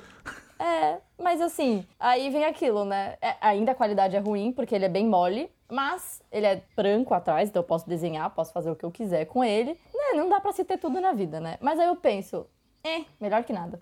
Então eu fiz o quê? Comprei os dois. Você tocou num ponto muito legal, que é quando você anda despretensiosamente você encontra. Eu lembro quando eu tava na Tan- Tanzânia, o único, foi o único país que eu não encontrei a bandeira no começo, eu já estava aceitando a derrota, quando na última cidade, andando assim, sabe? Ah, tô andando aqui na cidade, conhecendo cafeteria, numa loja que não era de obra de arte, nem lembro o que que era. Tinha uma bandeira da Tanzânia estendida na loja, do material que eu queria. Na hora eu nem pensei, eu quer quanto? Sabe aquele meme, qual o dinheiro? Era mais ou menos na minha cabeça. Então, porque assim, a gente vai falar dos preços. A gente que compra várias coisas, a gente tem noção de quanto custa. Vai ter o bloco aqui que é assim, a hora da compra, o que que tá em jogo? Quem tá ganhando no time? Por exemplo, eu falo das minhas fotos, enfim, daqui a pouco a gente entra, mas eu lembro dessa bandeira que foi assim, meu, andar sem procurar e encontrar é um sentimento maravilhoso, como a Lana encontrar os postais, ou a Carla entrou, sei lá, numa loja de vinho e encontrou um imã lá dentro, sei lá.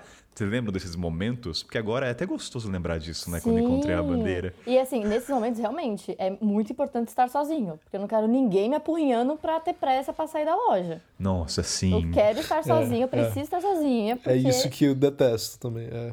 Te- teve uma vez no Quênia, Lana, que uma menina tava no cartão e foi comigo comprar a bandeira. Ela andou, tava, tava disposta, né? E assim, a bandeira, ela tem um preço limite do material, que é 10 dólares, no máximo, na conversão. Mas sem, não, não vou nem entrar no método do poder de compra na conversão. Mas eu lembro que ela me encheu só, nossa, você pagou 10 dólares por uma bandeira do Quênia? Eu falei, fica quieta, guria.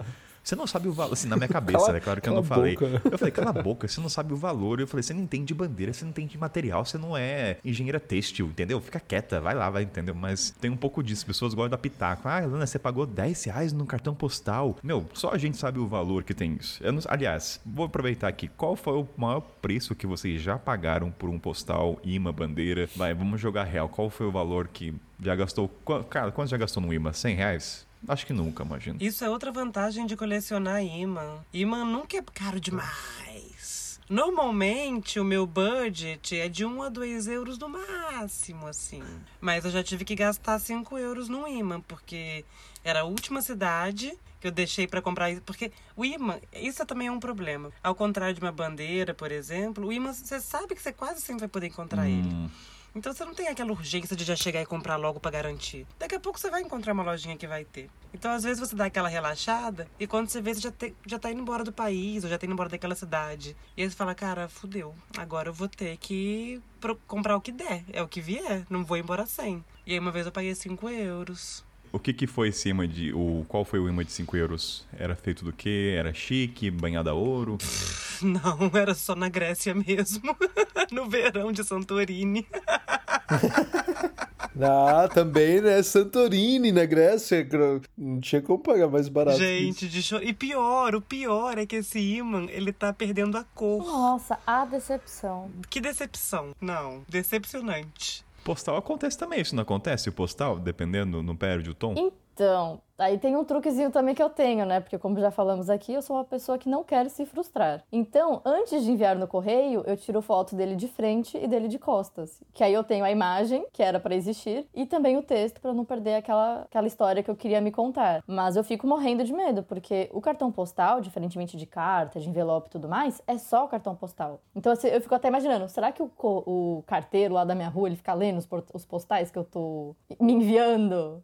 Tu não coloca dentro de outro envelope? Não, ele vai na, na loucura mesmo. Vamos ver se chega. É na aventura. Ah, não. Ele vai abertão.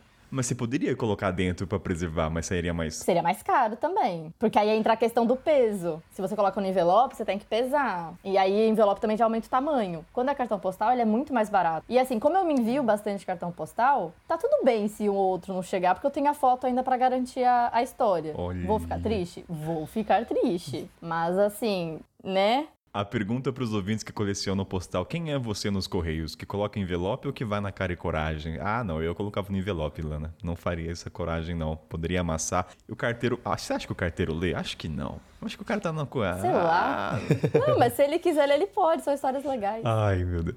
Mas o, qual, é- e qual foi o maior investimento que você já fez no postal? Não de envio, de compra. Teve algum que marcou você? É, teve um que marcou, mas eu não comprei, porque eu estava em Cuenca, no Equador, e um cartão postal, eles queriam cobrar 8 dólares. Porque né, lá era dólar também, Equador. Aí eu falei, querido, muito lindo seu desenho, muito lindo seu cartão postal, mas não. E essa também é a vantagem, que nem a Carla falou, o cartão postal é muito barato. Então aqui, por exemplo, eu comprei um cartão postal por R$ 2,50. Tá bem tranquilo. E, então ele já é mais de fácil acesso. Eu vou. Antes, eu tenho uma, uma curiosidade para vocês duas, mas antes, Caleb.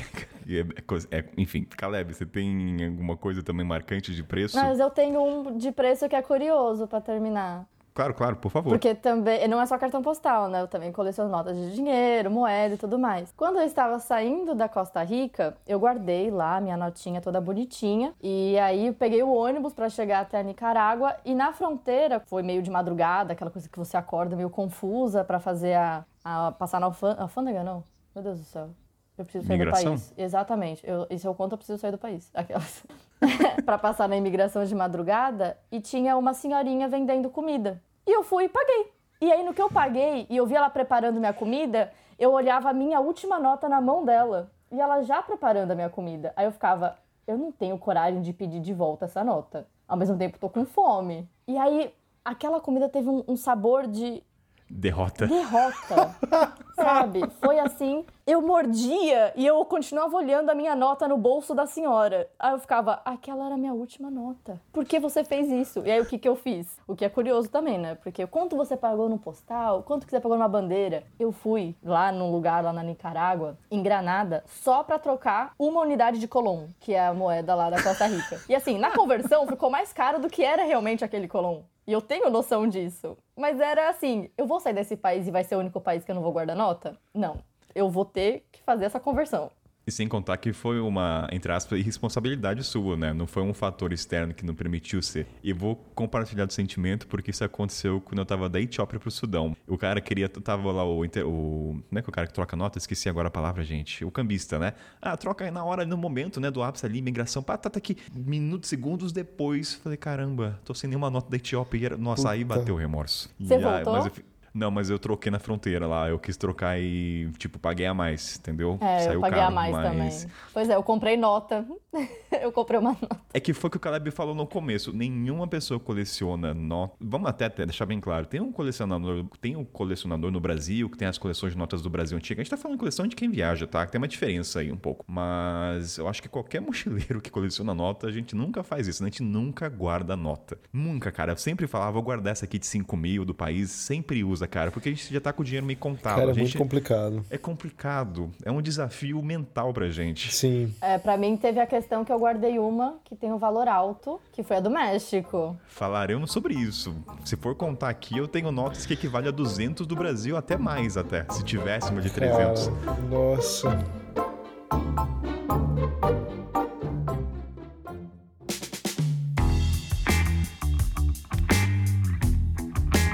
Caleb, antes de nós puxarmos sobre o aspecto das notas de dinheiro, qual foi o maior investimento que você já fez em suas coleções? Olha, cara, eu acho que eu não cheguei a pagar tanto. Não, nunca cheguei a pagar muito em bandeiras, por exemplo. Nem da bandeira da Coreia do Norte. a bandeira da Coreia do Norte, cara, não foi cara.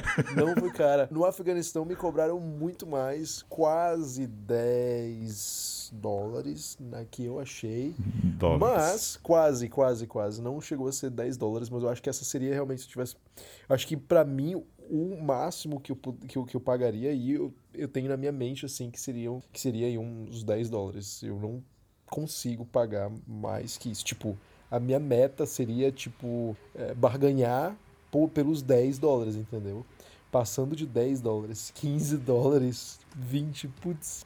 Você já até adiantou a pauta. Barganhar. Porque eu fico imaginando o vendedor, a pessoa vai comprar postal imã. Cara, barganhar postal imã é muita sacanagem, porque já tem um preço baixo. Eu tô, eu tô imaginando a Lana, moço, eu quero comprar esse postal. 5 dólares, não, moço. tá Não, caro. mas tem cara- um truque. E se eu levar cinco? Por quanto você faz? Então, mas a- agora faremos o momento do, bloco do programa que é a hora da compra. O que, que está em jogo? Porque cada um tem sua técnica. Kainan tem a técnica das fotos. Então vamos começar. Quais são as técnicas lá na, barganha do postal? Você faz dramatização? Você fala que é para enviar para sua vovó, para sua mamãe? O que, que tá envolvido?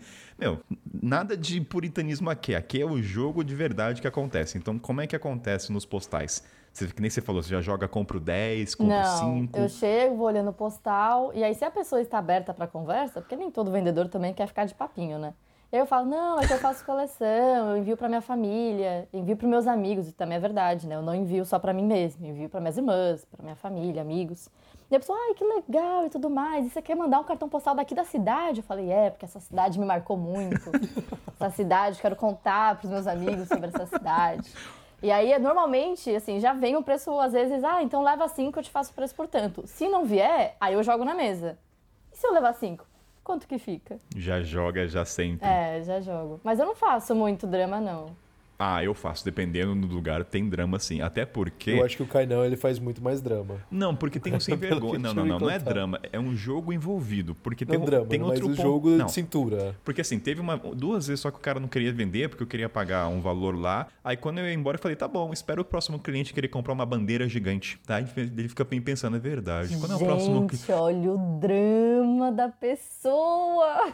Não, não é drama, mas eu falava no- no brin- na brincadeira, que eu não sei quantas pessoas compram o postal, mas assim, ah, então espera a próxima pessoa comprar e deixa os postais aí perdendo o tom do branco pra ficar bege. Tipo assim, entendeu? Deixa, deixa no tempo. Não, mas. É, é mais ou menos isso. Então, o Caleb sabe que eu tô falando, eu acho, das bandeiras. Mas assim, comigo, eu vou depois passar pra Carla, como é que eu faço? Eu tenho umas fotos com as várias bandeiras. Então, quando eu chego, eu já falo um preço. Tem que chegar falando o preço já. Mesmo que eu pague a mais, mas eu acho justo. Tipo assim, 8 dólares.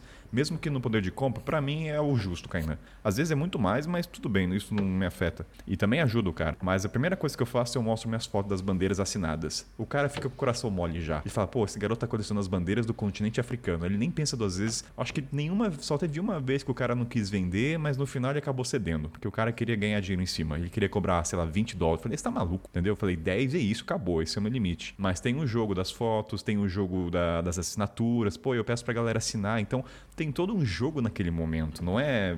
Cara, é uma. Enfim, mas tem uma dramaticidade sem talando. Assumo isso. É uma dramaticidade Tem positiva. que ter, né, cara, por trás. Mas é positivo, é com, com boas intenções. No final das contas. Não, e tem outro ponto também. Muitas vezes eu não fiz esse drama, tá? Parece que a gente tá brincando aqui, mas tem um lado bom da bandeira que as pessoas ficam felizes quando eu falo que eu quero comprar uma bandeira grande do país. Muitas vezes, falei, mas por que você quer comprar uma bandeira do nosso país? Tipo, falei, não, porque eu quero lembrar do. pa-" E bandeira geralmente é uma, uma ligação muito forte com o país, certo? Por si só, a bandeira já é o país, né? Então a pessoa fica assim mais motivada a querer vender. É como se alguém viesse pro Brasil, pô, deixa eu comprar. Imagina eu, Kainan, tem uma loja, o cara quer comprar uma bandeira do Brasil, eu estaria muito mais predisposto a querer vender. Eu fico pensando no sentimento, então isso ajuda. Tem um jogo ali. Eu daria praticamente de graça, cara. Eu, pra mim, né? Eu, como um dono, cara, eu, cara, tá aí, ó. Dependendo do material, mas tem isso. Então o jogo tá ao nosso favor no caso da bandeira. Não sei como é o imã. O imã pode ser ao contrário, não sei, porque vende bastante. e- Vende muito. E normalmente, na maioria das vezes, já é algo barato. E é difícil eu pegar e falar assim, e se eu comprar cinco? Porque tem que carregar cinco. cinco, né? Imagina! Agora Você eu tô não carregando quer 13 comprar na mochila e tipo. Meu Deus, sabe? Pensando já quando é que eu vou pro Brasil mesmo, não tenho a menor ideia quantos mais eu vou carregar. Não tem como barganhar dessa maneira. Mas às vezes vai até no automático, né? Mas tá, mas tem um descontinho? Às vezes rola, às vezes não. Mas normalmente já é um preço bem baixinho. E se eles já cobram caro, normalmente não vai abaixar o preço. Se tinha um Santorini da vida, E às vezes o cara não dá de brinde, porque geralmente as pessoas dão, ah, toma um imã de brinde. Geralmente o imã é o brinde, Cara, né? então, acontece, aconteceu comigo na Turquia, lá na Capadócia, porque ainda mais era baixa temporada, inverno. Com a pandemia, gente, não tinha ninguém lá na Capadócia, assim, da tristeza. Tavam vendo, eles estavam praticamente, praticamente não, eles estavam dando as coisas. Sei lá, você comprava um negocinho que custava 50 centavos de euro e eles te davam um imã, aconteceu comigo. Mas ele me deu um imã que quebra. Assim, eu repassei pra frente. Pra mim, eu nem quero ter essa frustração na minha Não vida. passou no teste de qualidade. Não. Nem tá na minha pastinha de imãs. Fa- falhou no Nem metro da, da Carla, né? Falhou. Falhou na curadoria Carla Boechat. Agradeci pelo carinho. Os colecionadores de imã que estão vindo esse programa vão se identificar com a Carla. Agradeci o carinho e no, no Couchsurfing seguinte eu, ai, um presente pra você. Dei pro rapaz que me recebeu. Ai, gente, o imã que. Deve ter ficado mó feliz o cara, né, meu? E ainda foi, foi simpática, né? Foi legal. Como se ela tivesse comprado pra dar pra ele. né? Lembrei de você porque você ia me receber e tal. Pronto, fiz minha média ainda por cima. E fui lá e gastei dinheiro pra comprar o imã que eu queria. Cara, você quer também falar do imã de sal também, que foi outro arrependimento? Acho que vale a pena trazer essa história. É. Momento, música, trilha sonora triste de fundo pra Carla. A Carla vai mudar o tom da voz dela agora pra um tom melancólico. Vamos lá, Carla. Deixa eu baixar aqui a tristeza em pessoa. Queridos viajantes que pensem em conhecer o Salar de Uyuni na Bolívia. É uma tentação você querer comprar tudo que tem que é feito de sal lá. Existe hotel inteiro feito de sal, vários monumentos feitos de sal. Por que, que você não vai querer comprar algo de sal, né? De souvenir para levar para casa. Eu comprei dois ímãs inteiros feitos de sal. O que melhor você trazer do maior deserto de sal do, de- do mundo do que um souvenir feito de sal? Só que eu venho de uma cidade no Brasil que é, tá entre as mais quentes. No verão bate 45 graus fácil. E no verão passado, minha mãe me escreve muito triste pra me contar que o meu imã derreteu com o calor. O meu imã de sal do salar de Uyuni derreteu de tanto calor, gente.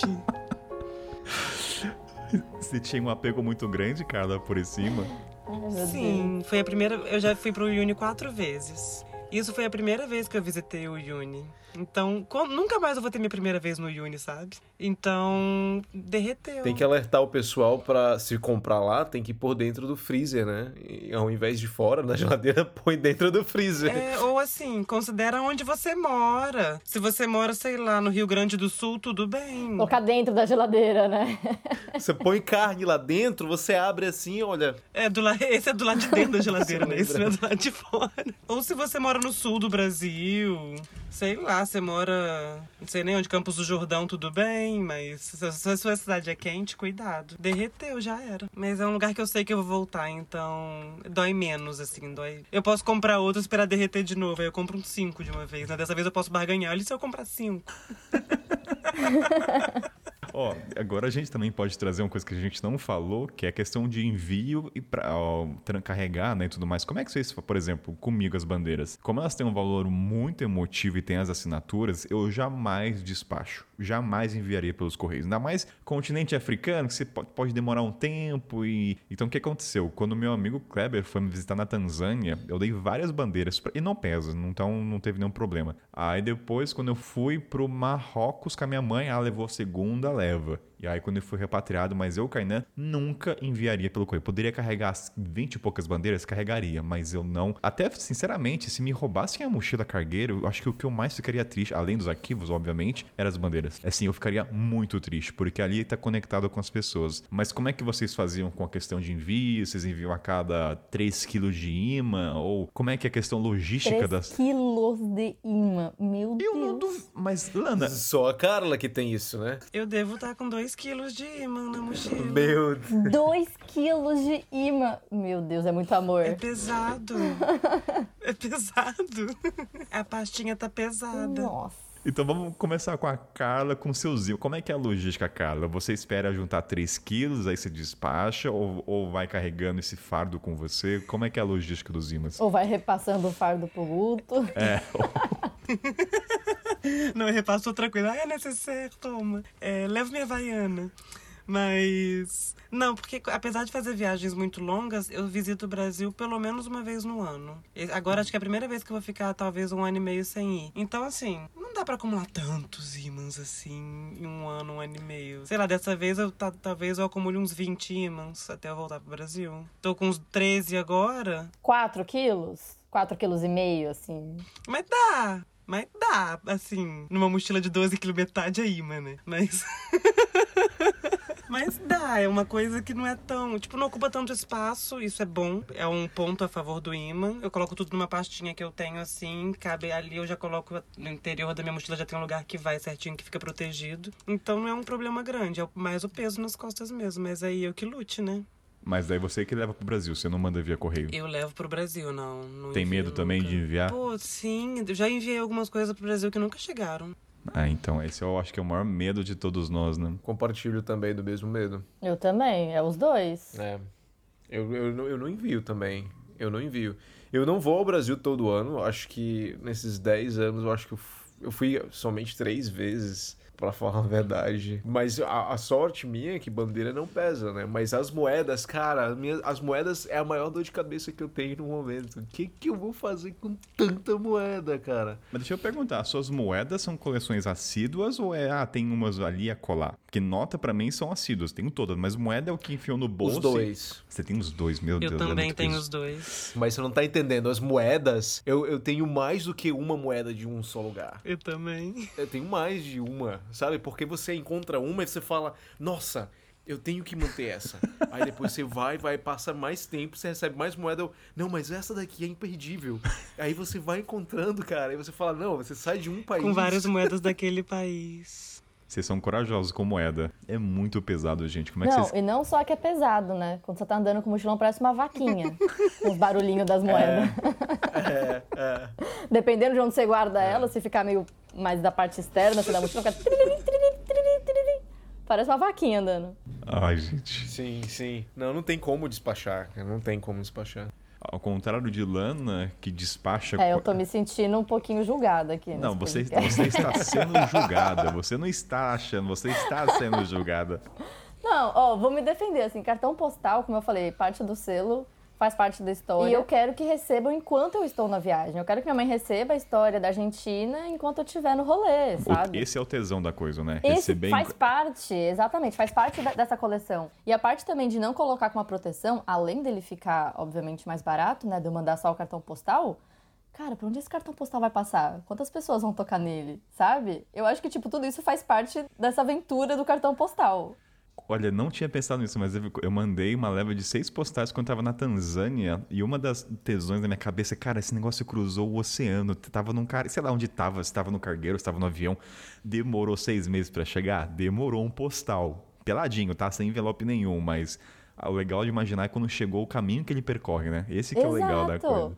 E é isso que eu adoro, do, tipo, quais foram os países que, que passou, as cidades, quantas pessoas tocaram nele? Será que as pessoas leram ele? Porque assim, eu acho que parte também de deixar exposto é quantas pessoas vão ver minha história? Será que tem um setor dos Correios que, assim, as, piad... ah, as fofocas internas, nossa, você viu o postal dessa do Brasil? Será que tem um setor? Deve ter. As fofocas ter. dos Deve O postais. setor da Eu sou fofoca, piada em né? algum país por aí. É, então faz parte da sua coleção o risco de enviar, mas já aconteceu, infelizmente, de não chegar ao destino? Já teve esse desgosto? Da minha coleção chegaram todos, mas teve cartões que eu enviei pra amigas e familiares que nunca chegaram. Mas aí que entra a foto, né? Então eu tenho a foto, além de provar que eu realmente enviei pra aquela pessoa, também eu posso mandar foto pra ela Ah, depois, né? Não é a não mesma é- coisa. Não é, mas assim, a minha coleção tá intacta. Tem a prova, tem a prova social ali que foi enviado, né? Então, Exato. E a boa intenção. For your collection. My collection. Flags. And then another and another and another. Galera, a gente sabe que viajar com mochila, qualquer espaço é muito valioso. Então vem a, a avó, a mãe, o tio, ah, traz uma coisinha, né? A gente sabe que essa pequena coisinha se torna um fardo. Eu imagino que pra Carla, Imas, né? As pessoas pedem, Carla, Carlita, Carla, não sei como é que as pessoas te chamam na família, mas traz uma lembrancinha. A Carla já carrega quase 3 quilos de imã. Então você imagina assim, ela externamente sorri, mas por dentro ela quer matar os familiares e os amigos. Carla, como é que você, como é que você lida com as pessoas, se é que pedem, né? E também pro Caleb e pra Lana,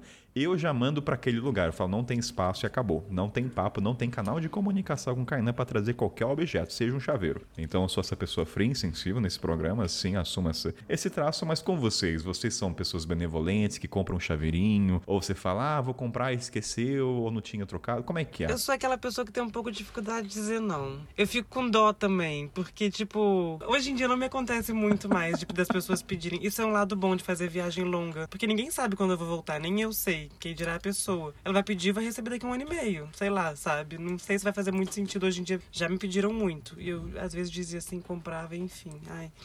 Mas tem uma amiga da minha mãe que ela coleciona colherzinha. E tadinha, ela é tão fofinha. Ela coleciona. Sabe a colherzinha que você compra em loja de souvenir mesmo? Que a colherzinha normalmente tem a bandeirinha do país em cima. Ah, eu sei quais são.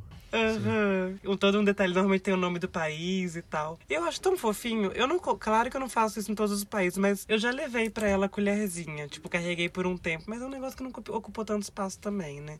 Mas hoje em dia, eu não levaria mais. Mas sabe o que eu acho que tá em jogo, Carla? É porque é uma outra colecionadora. Eu acho que tem empatia. Que se- É. Eu imagino, se Tem. fosse alguém que falasse assim, Kainan, traz um chaveiro e a pessoa de fato coleciona, eu acho que eu me sentiria na. É, é outra coisa. É, diferente. Eu, eu acho ela tão fofinha, ela é mais de idade, assim. E ela escreve pra mim já direto pra pedir, sabe? Ai, se você puder me trazer uma colherzinha de qualquer lugar que você visitar agora na sua viagem. Ah, gente. É óbvio que eu vou levar, sabe? Mas eu já carreguei muita coisa pra gente que pedia. Nossa, meu Deus. Mas hoje em dia as pessoas já não sabem mais quando volta, então ninguém pede mais. Que você não mostre esse podcast pra seus amigos, tá? Talvez eu fale, nossa, Carla, então, então é isso então, Carla. É, é isso, né? Pedir pra você, não, tudo bem, nunca mais peça. Nossa, eu vou falar, viu? Nem todos os ami- meus amigos receberam cartão postal. Ah. Então também não vou mostrar pra ele. Não compartilha esse podcast. Eu fiquei pensando do postal. As pessoas te pedem, Lana, escreve pra Então, mim. as pessoas não me pedem cartão postal especificamente, mas tinha antes aquilo lá, e compra um negocinho pra mim. E não, as pessoas que receberam postal, porque receberam postal, não tem melhor nem pior, mas teve essa, essa divisão aí entre meus amigos, digamos assim. Mas eu comprei coisa, por exemplo, para minhas irmãs. Aí, quando eu tava na minha última cidade, ou já no meu último país, eu, comp eu comprei, por exemplo, para minha irmã Fernanda, eu comprei um ukulele. Não é uma colherzinha, é um que é ukulele. isso? Tu, tu, tu. Ah, o, o ukulele? Você comprou um ukulele É, na gente, viagem? ele tava é, 20 dólares, ele é de uma marca muito boa. Ele é feito em São Cristóbal de las Casas, no México. E lá era uma cidade que todas as lojas praticamente vendiam um. Era muito barato, porque eles fabricavam lá. E minha irmã tava querendo um, então eu comprei. Mas aí, era minha, sei lá, faltavam quatro, cinco cidades pra eu voltar pro Brasil. E aí eu ainda voltei no ônibus, ainda ficava enchendo o saco de todo mundo, tentando tocar um negócio no ônibus. Ah, Podia carregar o É, e é minha irmã, sabe? Então tem essa diferença também. Comprei um negócio pra minha mãe, meu pai, minha outra irmã. Mas dessas coisas das suas famílias, nenhuma é de coleção. Sua mãe, ah, Lana, traz um abridor de Não. garrafa. Ou Ah, era presentes... A minha mãe, ela gosta de ter uns imãs de geladeira lá também, né? Ela coloca, então assim, mas eu só comprei realmente do México, porque foi meu último, porque eu não queria ficar carregando, não. Sabe uma coisa que eu acho legal das coleções? Você fez lembrar agora falando que sua mãe coleciona imã? A coleção nos une, porque, por exemplo, quando eu soube que o Caleb coleciona bandeira, houve uma simpatia pelo Caleb, assim, Caleb, você coleciona com bandeira. certeza, cara. e nota também, né? Nota, muita gente, mas assim, imagina a Carla encontrando a sua mãe lá. Imagina a Carla encontrando a mãe da Landa. Você coleciona imã? Cara, as duas devem sentar na mesa. Não sei que vocês vão falar sobre imãs exatamente, mas vai falar. Vai ser o precursor. Eu acho que tem. Essa é a graça, né? Tipo, você imagina. Se tiver um muralzinho de imã ali perto, vai render. Sim. É. Ai, isso é tão fofinho, não sei o que, aí vai. Passou no padrão de sociabilização de Carla Boechat. vai se sociabilizar com a mãe de Lana. Vai render. Eu acho muito legal isso, gente, essa identificação. Então, a Lana encontrar pessoas também que enviam postal, que vai falar de correios. Olha só, gente, motivação é que não falta pra vocês, ouvintes, nesse programa de colecionar. Ah, fiquei até tô, tô emocionado, gente, que é muito emotivo isso, coleção, Sim, né, de eu- verdade. Tô com cara de bobo aqui, mas... No começo eu ia falar, quando eu tinha saído do Brasil, pra- acho que os primeiros anos, vinha assim, ah, aquela coisa, né? Ah, compra algo pra mim, traz algo pra mim, mas eu acho que passando os anos as pessoas já não foram tendo paciência pra pedir.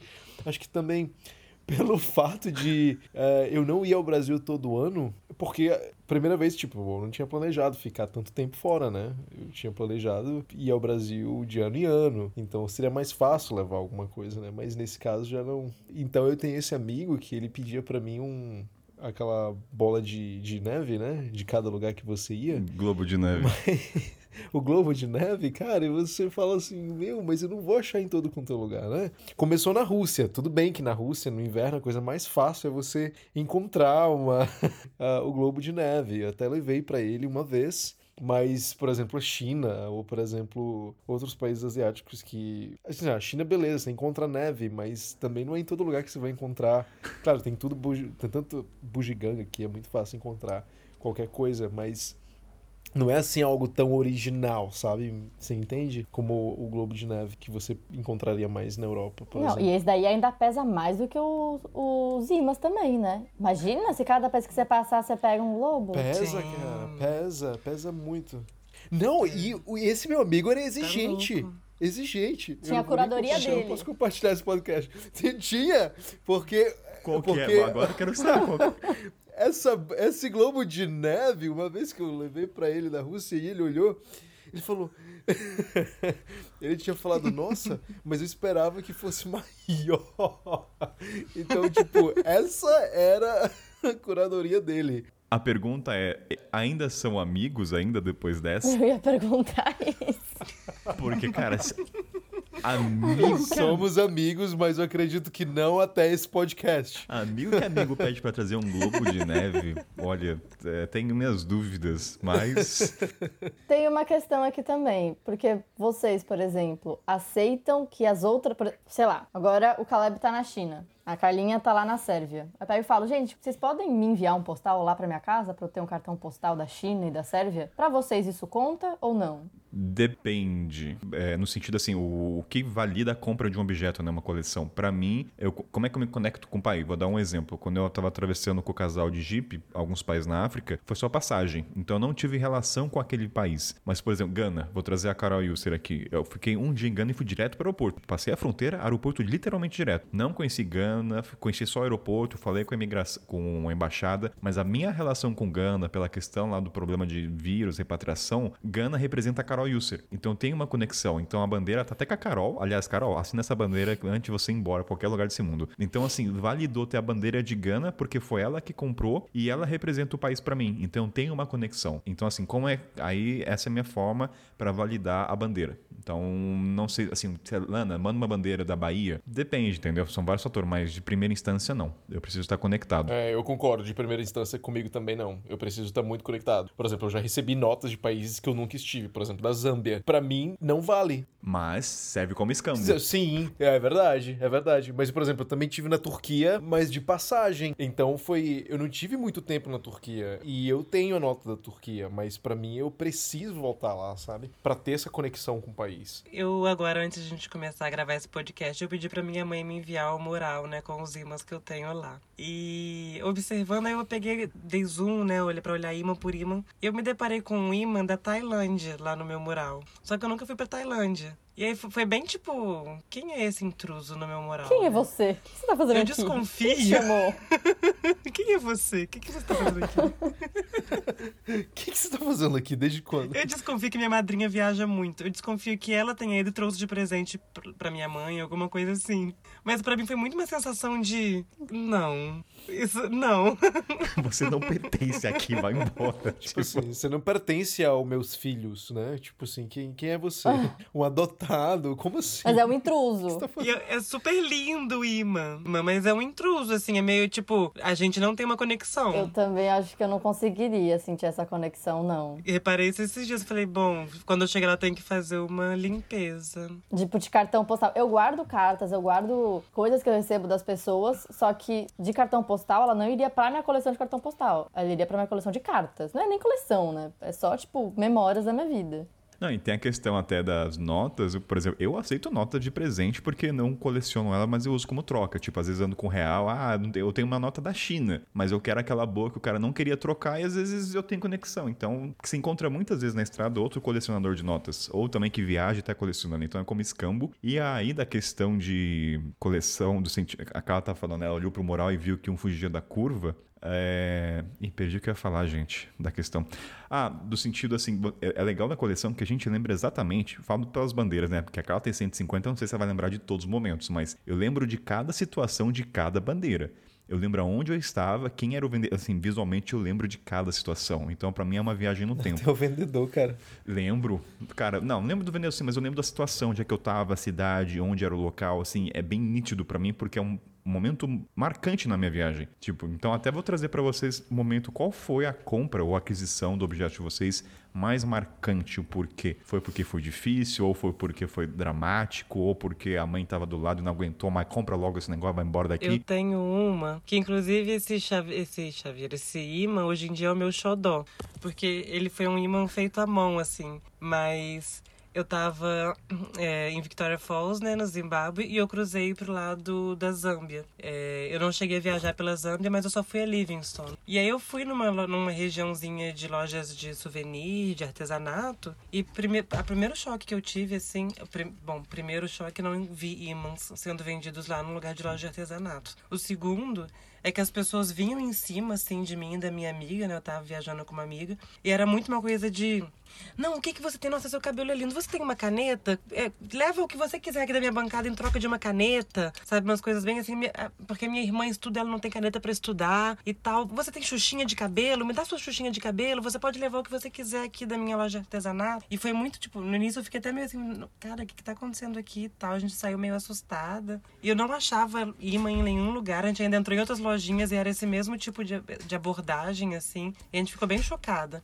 Bom, não achamos. Vamos dar uma volta pela cidade. E aí eu vi um rapaz vendendo bem no chão, assim mesmo, sentado na calçada, vendendo várias coisas. Talheres em formato de girafa, de madeira, enfim, tinha de tudo. E aí eu vi um cantinho assim, devia ter um, sei lá, nem 10 ímãs. E eu cheguei, eu perguntei, ele falou que ele desenhava, ele fazia a mão. E era muito simplesinho mesmo, era um elefantezinho desenhado à mão assim, escrito Zambia em cima. E eu acho que é meu meu imã favorito até hoje, porque é uma coisa muito única assim, ele desenhou, sabe? E foi um lugar que eu não encontrava imã em nenhum outro lugar. Então eu já imagino tipo a história dele, ele pensar, ninguém vende imã, então eu vou desenhar alguns aqui, vou vender, sabe, para quem quiser comprar. Essa é uma história que me marca assim, quando eu olho para esse imã, todas as vezes me, me traz de volta essa lembrança, assim, esse lugar que eu comprei. E imaginar ele fazendo, as poucas opções. Foi muito fofo.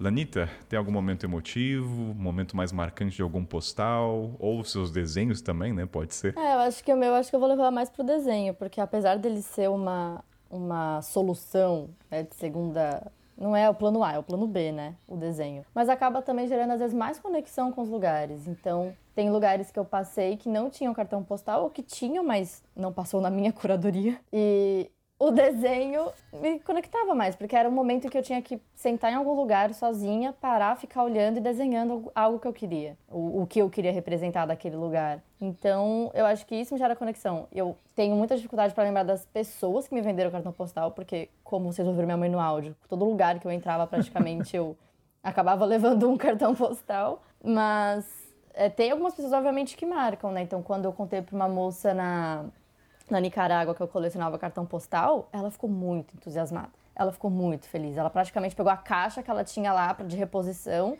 para eu ficar sentada no chão olhando os cartões postais que ela tinha. Ela deveria ser uma colecionadora de postal também. Ela não era, mas ela gostou porque eu acho que eu estava na Nicarágua no momento de vários protestos políticos, né? Como você já sabe, eu gosto muito. E eu estava querendo cartões postais que retratassem isso, que retratassem é, a população, que retratassem as pessoas, não paisagens do país, que é linda, maravilhoso, mas eu queria pessoas, porque eu queria falar sobre as manifestações delas. E ela ficou muito empolgada. Ela ficou muito feliz. Então, assim, ela me marcou, mas não são. É mais difícil marcar. Tipo, eu não vou lembrar do atendente do correio, sabe? Tipo... Olha, verdade. Às vezes sim, porque tava em Honduras, aí fala. Brasil? Sabe, tipo, sério? Jura que você vai mandar daqui até pra lá? Jura? Mas é, não, não tem tantas dessas conexões, talvez.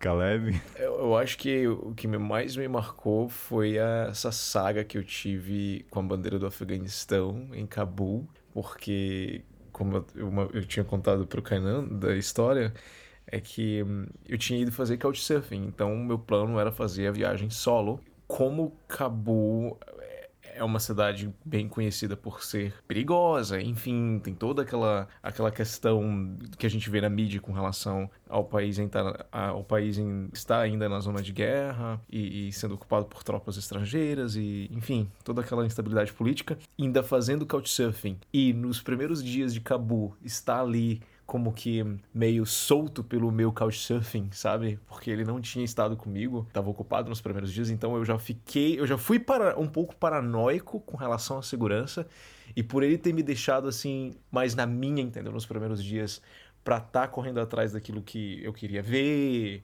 andar pela cidade. Foi uma foi um conjunto, assim, um turbilhão de, de, de, de sentimentos, sabe? Então, quando eu encontrei a bandeira, foi, eu diria que para mim, pessoalmente, foi essa superar, eu acho que esse, esse medo ao mesmo tempo de estar tá ali me pondo em um risco maior em, em, em andar pela cidade em si e, e, e, acabei me perdendo também uh, em Cabu para tentar achar a bandeira, bendita bandeira, que foi menos de 10 dólares, chegou a ser menos de 10 dólares, mas, mas eu diria que foi essa, essa aventura aí de, de, de ter tentado encontrar uma bandeira depois de tantas horas procurando, né? E subindo em van errada, descendo, o Map- Maps me ajudando a, tipo, me localizar onde é que eu tava. E aquela sensação de, putz, meu, e agora? Tudo pode acontecer nessa cidade. É sempre aquela, aquela tensão que você fica. Mas a- aquela coisa sempre, né? A prioridade, a bandeira, bandeira, bandeira. Eu tenho uma pergunta pro Kainan e pro Caleb, que colecionam bandeiras que não são pequenininhas, né, que nem eu, que são grandes. Vocês não têm, às vezes, problema pra entrar num país, porque vocês estão com a bandeira de um outro país? É, tinha esquecido desse ponto. Obrigado por lembrar. Eu acho que. É, eu acho que o Kainan vai ter muita história com relação a isso. Eu acho que na África, no continente africano, eu acho que é bem mais sensível com relação a isso, né? Eu acho que, mas na Não. Ásia Central, pelo menos na Ásia no total, eu nunca tive problema. O meu maior medo, na verdade, era voltar pra China com o meu passaporte tendo visto do Afeganistão. Esse era o meu maior medo. Mas com relação à bandeira, eu acho que o Kainan deve ter. É, e eu ainda acho que o Kainan, as pessoas assinam a bandeira. Então tem também a questão de assinar, porque tem países que mudam a bandeira de acordo com o presidente que tá no poder. E aí eu não quero assinar essa bandeira, eu assinaria a antiga, mas essa eu não vou. Sei lá, joguei aqui na roda. Então, das bandeiras, como a Lana falou, as pessoas assinam nos idiomas locais. Então, se você está no país da África do Sul, você fala Moza, outros idiomas, eles assinam no idioma local, não em inglês. E isso pode trazer muitos problemas e trouxe também. Então, vamos começar com o Zimbábue. Na época que eu estava nesse país, Mugabe estava vivo. Mugabe, para quem não eh, sabe, era o ditador que morreu, morreu recentemente. Quando eu comprei a bandeira, quando eu pedi para as pessoas assinarem, 90% não queriam assinar porque eles não sabiam se no decreto do país poderia assinar a bandeira, que poderia ser uma forma de protesto. E eu lembro perfeitamente no dia que o Pisse, que era o chefe da tribo, trouxe esse livro do decreto. Tem um livrinho lá, acho que cada casa tem lá um livrinho do que não pode fazer. A gente começou a vasculhar, sim, pode assinar a bandeira ou não pode? Tava lá falando, não pode queimar a bandeira, não pode pisar na bandeira, não pode tacar fogo na bandeira, mas não tinha nenhum decreto falando, você não pode assinar. Então teve um dilema muito. A gente teve várias conversas lá, olha, vamos assinar. Eu falei, não, gente, ou assinar vai ser uma coisa boa, vocês não vão falar mal do ditador. E aí ficou assim: metade das pessoas assinaram e as outras não. Por quê? Eles estavam com medo de eu passar na fronteira, pegarem a bandeira, e aí eu vou entrar no outro ponto. A bandeira, ela fica, no, pra quem tem a cargueira, sabe a parte de baixo, bem lá embaixo onde guarda a capa de chuva? Enfio lá mesmo. Pra, e geralmente a galera nunca abre esse compartimento. E eu sempre coloco uma cueca suja pra o cara também abrir Boa. ali. Cara, tem táticas. Muito boa. Mas quem quer, quem quer tocar nessa bandeira agora, Kainan? Quem quer tocar nessa bandeira agora, Kainan? Por essa eu não esperava. Não, mas ela estava separada, mas isso realmente funcionava, porque na Ruanda, um paralelo, foi a única fronteira que olharam tudo. E aí eles devem conhecer uma mochila cargueira, a hora que abriram a de baixo, viram que era uma roupa suja, o cheiro, né? Cara, nem quiseram abrir. Então tem uma tática por trás. Mas qual que é o ponto da bandeira do Zimbábue? Eles estavam com medo de, durante a fronteira, o policial pegar, ver as assinaturas e aquilo ser um crime. Então, assim, as pessoas, metade não assinaram por medo. E eu entendi, mesmo, mas. E, e isso fez com que eu escondesse as bandeiras. E aí, colecionar bandeira também faz você entender se a bandeira é uma bandeira política internacional ou que representa ou não. Etiópia foi bem clássico. Para quem não sabe, a Etiópia da a bandeira da Etiópia internacionalmente ela tem um símbolo azul, uma estrela, não sei se é um cinco, cinco, cinco pontas. No decorrer, eu percebi que aquela bandeira não representa os locais. Ninguém se identifica com ela, porque de acordo com o que o pessoal me passou as informações, aquele símbolo representa o genocídio que aconteceu durante muitos anos, o grupo etníco do norte. E aí tem um caso muito específico, que eu não vou lembrar o nome dele, que ele olhou para a bandeira e falou: "Cara, eu não vou assinar essa bandeira". Ele nem deu margem, que geralmente pode acontecer, mas eu falei: "Mas por quê?" Falou: "Cara, essa- esse símbolo matou minha família". Então assim, é nem nem deu margem para comunicação. Então, colecionar bandeira traz um pouco disso, você entender se aquele símbolo é de fato é a bandeira que representa o Brasil. É como se a nossa bandeira não tivesse o símbolo azul, entendeu? Não existe o céu. E lá fora tem o céu. Então, e tem mais um ponto ainda que está conectado, que foi acho que a maior lição. Vai, vamos trazer o momento mais marcante das bandeiras, que além da compra é o ato de escrever. Muitas vezes, vou dizer bastante, pessoas não sabiam escrever. E eu lembro que isso aconteceu pela primeira vez, e eu falei, putz, então eu tenho que agora verificar se a pessoa sabe antes de pedir. Mas daí, com o tempo, eu fui, pô, se a pessoa não sabe, eu vou junto com ela, ela desenha. Então, virou um momento muito tocante para mim, quem não sabia, porque desenhava. Às vezes tem um desenhos ali de criança ou, ou fazia só o nome dele, pegava a caneta. Então, a bandeira ela vai muito além da questão política. Mas tinha, assim, questão do medo nas fronteiras. Então, ela estava sempre escondida por questões, talvez, de diplomacia entre países. É, então, não sei se o Caleb passou por isso, mas a assinatura. E em Ruanda também isso aconteceu muito. Por causa, talvez, do genocídio, as pessoas não queriam assinar. Para eles, o ato de rabiscar, né, ou assinar a bandeira era uma ofensa. Então, muitos ali também não quiseram assinar. Porque no Brasil é muito cultural isso, né, de assinar a bandeira. Mas para alguns países, a bandeira é o, o, o máximo da representação da, da ideologia, do governo. Então, pode ser uma ofensa. Então, Ruanda e Zimbábue foi bem nítido isso. Bem nítido. Tanto que no Egito também aconteceu. No Egito eles não queriam assinar em cima do pássaro, né? Tipo assim, o pássaro eu respeito. Eu posso assinar em torno do. Da, sei lá que é um gavião, mas no gavião eu não assino. Então é interessante ver como as pessoas lidam com. É que nem, sei lá, você imagina se a gente recebe uma bandeira do Brasil. Você assinaria em cima do Ordem Progresso? Ah, não. eu assinaria. Eu assinaria. Tem uns pontos aí que eu nunca tinha me tocado, mas. Gente, ordem e progresso. Como é que você vai sair? Como é que você vai ter progresso se você não sair da ordem? Tipo, já é dúbio por si só isso daí.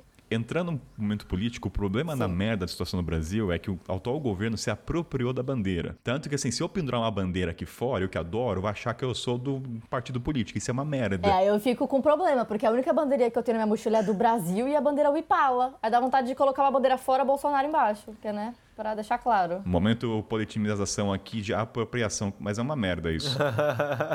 Mas vocês tiveram algum problema com isso? Acho que não. Postar o imã, acho que não tem. A não ser que a Carla comprou um imã com. Não? Não, isso é até algo bom, às vezes, em fronteira, quando viam, porque é uma, gera curiosidade, do tipo, nossa, você está com postais desde tal país.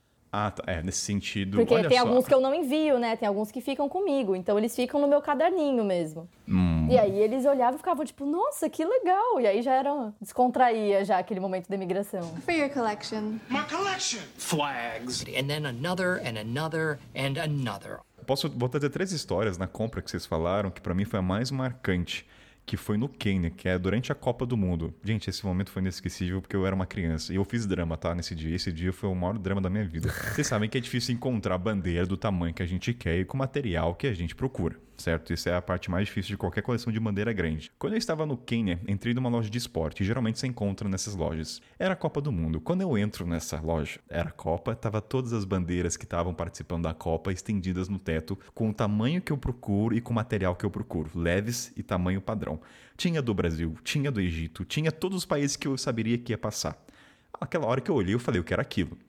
Mas eu tava procurando a do Quênia. Aí falei, ah, tem a bandeira do Quênia daquele material, tipo pendurada? Cara, eles mostraram acho que 10 tipos de bandeira do Quênia, nenhuma era igual a do teto. Nenhuma, nenhuma. Eu falei, cara, como assim? Onde vocês produziram essas?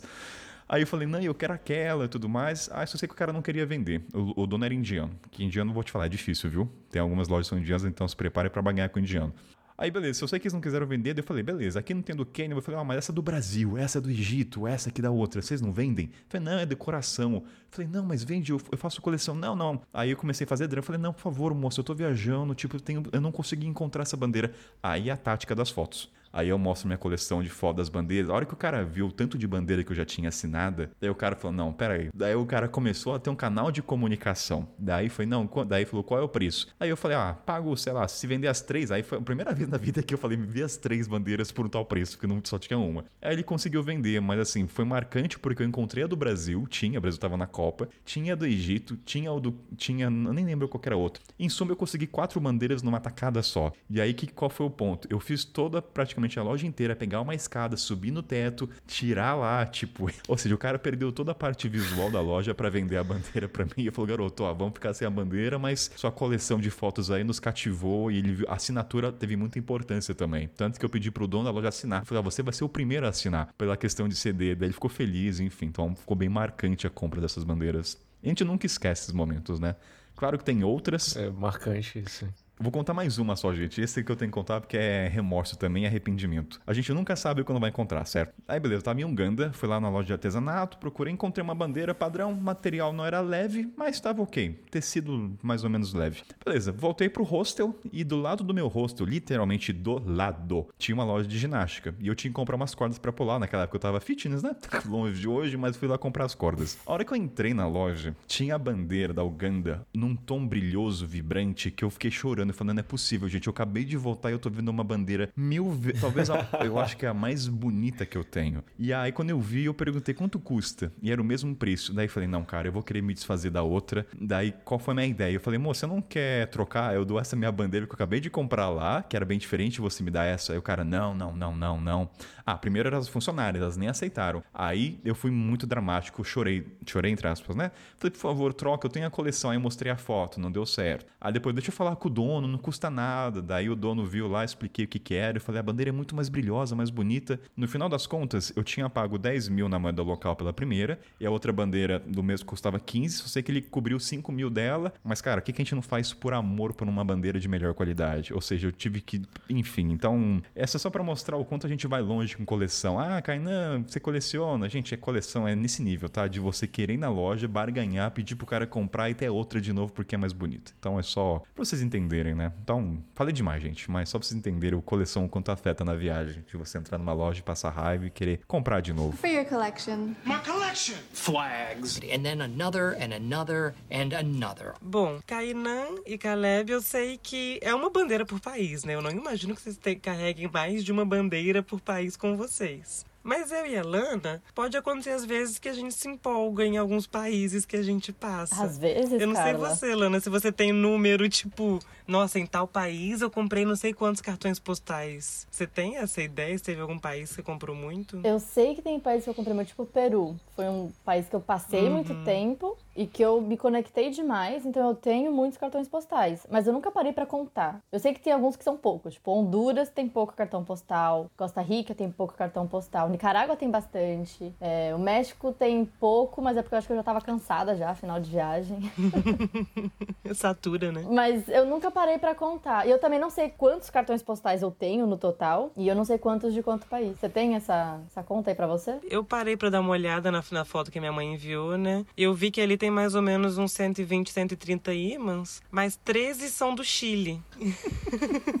mas assim, é porque eu tenho uma história de conexão muito forte com o Chile. Até participei aqui com o Kainan e com você, Lana, do, do podcast sobre o Chile, né? Eu morei no Atacama um tempo. E eu fiz uma viagem de quatro meses que eu fui do extremo. O Chile é um país fininho e comprido, né? Então, por quatro meses eu percorri por terra, do extremo norte ao extremo sul do Chile, do Chile passando pelos principais lugares. Não tinha como eu não me conectar com vários lugares e não comprar os ímãs de lá. Então, é o país que eu tenho mais ímãs de longe, assim. Muito válido, justo. São lugares diferentes do Chile, justíssimo. Por isso que agora eu tô me questionando de comprar uma bandeirinha da Bahia. Porque eu amo o Brasil. Eu estou viajando agora, agora pela Bahia, né? Eu estou, passei em quatro cidades aqui em um ano. Exatamente. E, pô, imagina que incrível. Eu tenho quatro cartões postais dessas quatro cidades. Uma bandeira, gente. Ou você pode começar a colecionar o da cidade. Tem as bandeiras das cidades também. Já pensou? Bandeira por cidade. Ah, não. Aí eu passo. Nossa, aí é perrengue. Não, gente, porque bandeira também é algo muito. Assim, se eu for ficar colecionando de todas as cidades,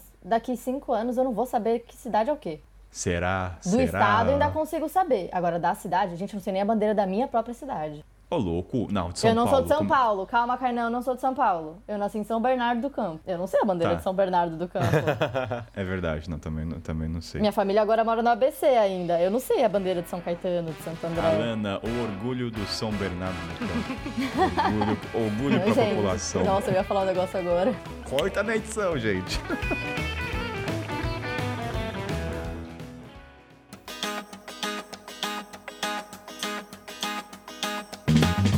Passou tanto tempo no Chile, ter uma experiência tão longa no país por tanto tempo, eu acho que quando você para pra pensar que não chega nem a 20, você pensa que não, não é muito, na verdade.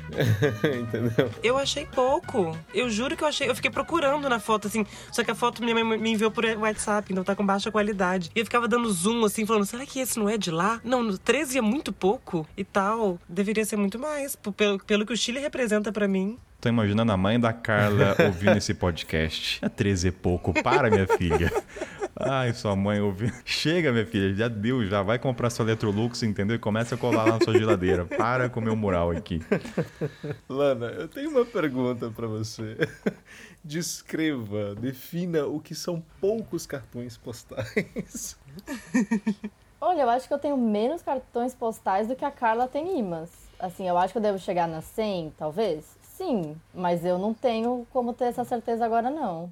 Eu fico imaginando, assim, nesse ponto de quantidade, armazenamento. Porque imã, tem a Electrolux, alô, patrocina nós, né? Pra colocar na geladeira. Aí, beleza. Postais, envelope, você tem uma pastinha. Bandeira. Não, postais eu tenho uma caixa de sapato. Nossa, Lana, o cuidado que você tem com seus postais é, é digno, viu? Gente, ele tá bonitinho ali na caixa de sapato, protegida lá dentro do armário. Por que, que, você, que, que você não tem uma pasta? Sabe aquelas pastas de colégio? Que eu vou te dar de presente uma pasta, tá bom? O dia que você vier pra São Mas Paulo. eu gosto da caixa de sapato. Ai. Ela cabe minhas notas, minhas moedas, minhas bandeirinhas dos países que eu não colo na mochila. Ainda por cima tá tudo junto? Pior ainda. meu Desrespeita a coleção. Não, não, não. Desrespeita a coleção, Gilana. Não, mas isso é uma coisa engraçada, porque as pessoas falam: nossa, você deve ficar ensaiando o que você vai escrever na- no cartão postal, né? Porque você tem aquele espaço limitado, você deve pensar muito no que você vai escrever. Gente, não, tem vezes que no correio, enquanto eu tô na fila, eu tô escrevendo. Assim, não tenha.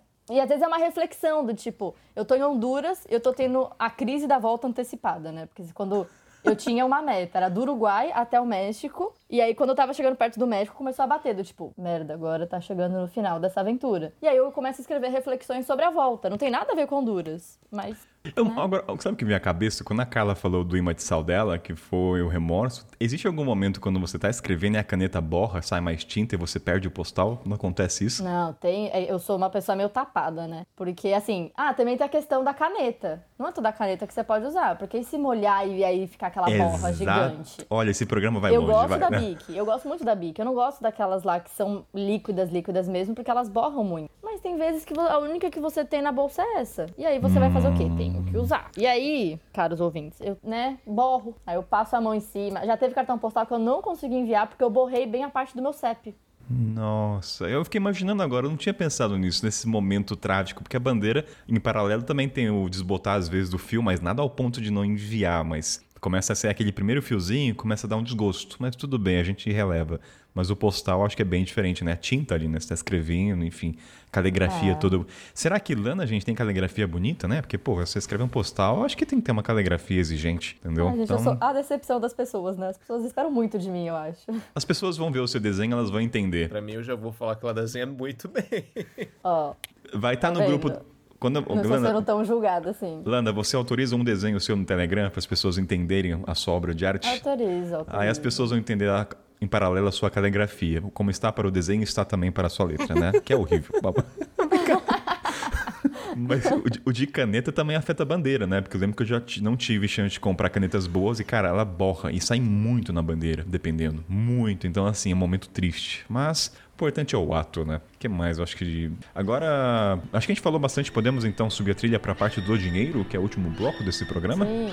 Então, boy, sobe a trilha capitalista aí pra começar a falar o dinheiro. Nem sei qual vai ser a trilha, mas vou dar um jeito de pensar numa trilha capitalista.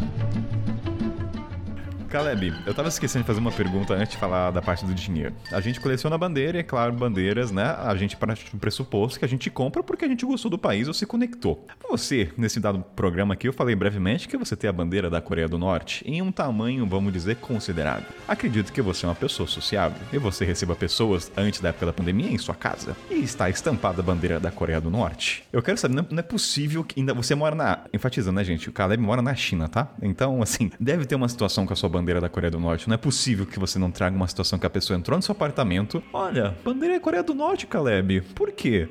tipo assim, um olhar de julgamento. Não é possível. Eu que coleciono, se eu entrasse no seu apartamento e visse uma bandeira do Coreia do Norte, esquece da sua vida, se tá bem de saúde, e perguntar por que que você tem uma bandeira da Coreia do Norte. Então eu quero saber, assim, o quanto isso trouxe pra você de coisas boas ou ruins, ou situações. Cara, é muito espanto das pessoas, na verdade, né? Porque elas, elas esperam qualquer coisa, qualquer outra bandeira, porque a maioria dos meus amigos sabem que eu coleciono bandeira e que eu gosto de, de pôr aqui dentro de casa. Mas da Coreia do Norte já vem logo o julgamento. Mas a minha cara é, tipo, a minha resposta é, tipo, o que, que você tá fazendo na China, cara? Primeiro, vamos, vamos, vamos combinar aqui. Vamos sentar aqui, cara. O que, que você tá fazendo na China, cara? Você tá entendendo? Então, assim, é, você me julga pela Coreia do Norte, mas vivemos num país também é, que tem lá o seu histórico, né? Polêmico, diríamos assim, que não, melhor não entrar muito em detalhe. Mas. é, cara, Coreia do Norte foi outra. um- foi um país, assim, de frustração com relação à bandeira também, né? Porque não é aquele tamanho que eu desejava ter encontrado. eu encontrei um tamanho menor e por falar nisso eu quero até voltar no país e ver realmente se eu consigo uma bandeira grande, né? Mas também tem aquela, aquela questão, será que eu consigo uma assinatura? Será que é permitido? Vale, vale tentar. Não sei se seria, não sei se seria possível. Eu acredito O que não. desafio foi lançado pro Kainan também, hein? É verdade. Eu fiquei pensando agora, será que existe. Deve ter um decreto. Ah, cara, com certeza não pode assinar.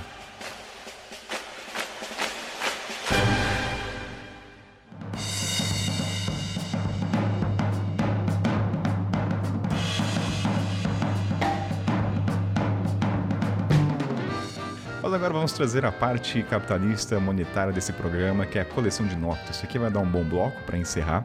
Eu acho que antes de começar a abordar profundamente sobre essa arte maravilhosa, deixar claro sobre. Aí eu vou dar minha opinião e vocês colocam de vocês, que é o seguinte: para mim, colecionar dinheiro, ah, ele não tem qualquer valor monetário, poder aquisitivo de compra. Tipo, não penso depois voltar e utilizar. Ele, para mim, representa o máximo do país no seu momento político ou artístico, talvez, de animais. Então, por exemplo, Caleb na pré-pauta, teve um dia que a gente tava falando, né, quando eu chamei ele pra pauta, e ficou eu e duas crianças bobas, trocando nota, assim, mostrando uma pra cara do outro. Olha essa aqui de tom azul, olha esse aqui, não, eu gosto dessa. Então, assim, Kainan, com relação à nota, eu gosto de ver o momento político que o país passa e também obra de arte, desenho. Tem figura de.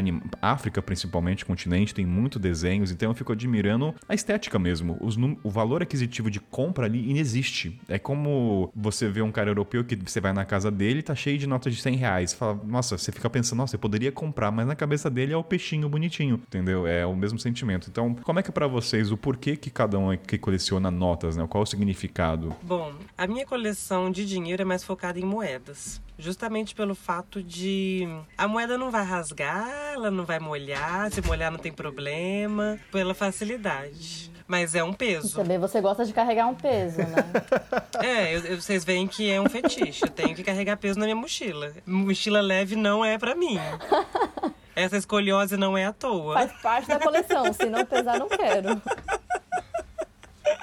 Nossa. Mas peraí, só uma coisa, você falou que molhar, mas molhar enferruja. Como assim se molhar não é um problema? Mas é muito menos pior do que molhar uma nota de papel, Tá, entendi, entendi, entendi. Paralelo. né? Assim, ela vai durar muito mais. É a durabilidade da moeda. É uma coisa que tem muito mais chance de eu ter pra sempre, digamos. E eu não sou uma pessoa super organizada, super, que vai pegar e vai colocar, sabe, guardadinho. As minhas moedas, elas ficam. Sabe, um mochilão tem a. É barrigueira que fala que você amarra aquela parte que você aperta na barriga assim pra dar o suporte. E ali tem um bolsinho, Sim. né? Ficam ali minhas moedas. É que, que é simples, é básico. Tô saindo do país, eu já coloco ali. Você não tem um porta-moeda? É, ele é tão prático. Tipo, eu vou estar saindo, pá. Nossa, Caleb, eu- Caleb, cheguei à conclusão que a Carla e Lana são péssimas pra armazenar os itens, viu? Não são um bom exemplo. E eu não uso pra se esses itens não tiverem histórias, não tiverem com algum negocinho que carrega a aventura que eles tiveram. Não, não. A Lana já me decepcionou. Em que A momento? Lana já me decepcionou com aquela. Quando ela falou que embrulha as notas. Quando ela falou que embrulha as notas, assim, só joga ali. Nossa, meu coração chega, deu um, um troço. Caleb, eu já fico com remorso quando a nota tá dobrada uma vez só no meio. Eu já Eu fico com dor no consigo. coração. Gente, eu quero a nota usada. Eu quero a nota que realmente viajou todo aquele país. Eu quero a nota que saiu da máquina do banco, sem nenhuma dobra. Ah, vocês são muito Não, e eu já tô ali no meio. Pera aí, eu já tô ali no meio. Pra mim também não, não precisa ser limpa, limpa, enxuta ali da, da nota do. da máquina do banco, mas que seja uma decente. Mas será que isso aí tem a ver, por exemplo, com algum plano futuro de vender algumas notas? Como é que é isso aí? Porque se ela tiver em melhor estado, ela vai valer mais, né? Pode ser um investimento pro meu futuro filho de faculdade, mas, ó, uma das razões pela qual eu coleciono, além da parte artística, mas que ultimamente isso vem na cabeça, cara, notas vai acabar, dizem aí que nos nos 40 anos já não vai ter nota, vai ser tudo digital. Então eu falo, caramba, imagine viajar para os países ser tudo digital, não vai ter mais. É que nem a União Europeia, né? Antigamente tinha as notas dos países. Hoje é tudo euro dos tantos países, perdeu a graça. Então eu pensar nisso me motiva até as notas. Não moedas, tá? Porque é um peso, realmente é Mas você quer vender. Não, não, isso é assim, brinca... brincadeira à parte, mas motiva colecionar sabendo que não vai existir nota daqui um Sim. curto período de tempo. Tipo, no máximo 40 anos. A gente vai estar vivo, geração futura, então você fala, nossa, gente, notas. E a gente tem a história por trás, né? Não é colecionar de comprar, tem que ter envolvimento. Então, esse motiva. Mas vender também é possível, eu não vou descartar, tá, Carla Helena? Então, Não, investimento. aparentemente a minha tá descartada, né? Porque vocês acham que minha nota tá parecendo dia de bêbado. Não, não, não tá aparecendo, não vale nada a sua nota. Vocês nem sabem como é que é a, a nota. Vocês nem sabem como é que Quem tá. é que vai comprar suas notas, Lana? Lana, só de você ter falado que amasse, isso já retrata muito como é a condição das suas Não, notas. mas assim, ó. Não, eu não faço que nem o Caleb tá fazendo assim, ó, com suas a. notas, ó. Eu não O faço Caleb- isso. Mas é porque assim, eu guardava elas assim. Peraí, Lana, os ouvintes, só pra entender, o Caleb tá pegando uma almofada e amassando, tá? Só numa ret- externalizando o que, que a Lana faz com as notas. Tá vendo? Você tá decepcionado com a expectativa que você criou aí, viu? Não, mas a gente, Lana, a partir do momento que a gente fala de coleção de nota, a gente cria uma expectativa. Não tem como você não criar uma expectativa com a coleção. Tipo, quando você pega nota, você não tem uma pastinha bonitinha pra colocar. Não, Lana, assim. Caleb, por que, que a Lana tá nessa bancada com notas? Por que, senhor? Isso. Gente, eu gosto das notas que mostram que também viajaram muito aquele país. Eu entendo, eu entendo. Pra mim é o valor É, simbólico pra Lana dela. precisa ter humanidade, entendeu? É, eu preciso. Nossa, Caleb, você resumiu tudo. Porque, assim, as notas que eu É guardo dos países entendeu? são as notas que têm realmente personagens na nota. São personagens daqueles países. Sabe? Que carregam realmente a história daquele país. E que passou na mão das pessoas. História eu vejo em livros, Lana, não em notas. É... Nossa, Kainan. Tô respirando fundo, Lana. Aí você fala assim, história eu vejo em museu, Kainan. Uma dica pro ouvinte. Bandeira eu vejo no Google, Kainan. Não, não, não. Bandeira eu vejo no Google. Lana, Lana Sanchez. Eu entendo os dois lados, tá? Eu entendo os dois lados. Eu tô ali no meio. Eu Depoimento tô das ali no pessoas eu meio. recebo no Orkut, Kainan. Ó, tem muita gente que não vai entender essa piada, Lana. É Mas, verdade.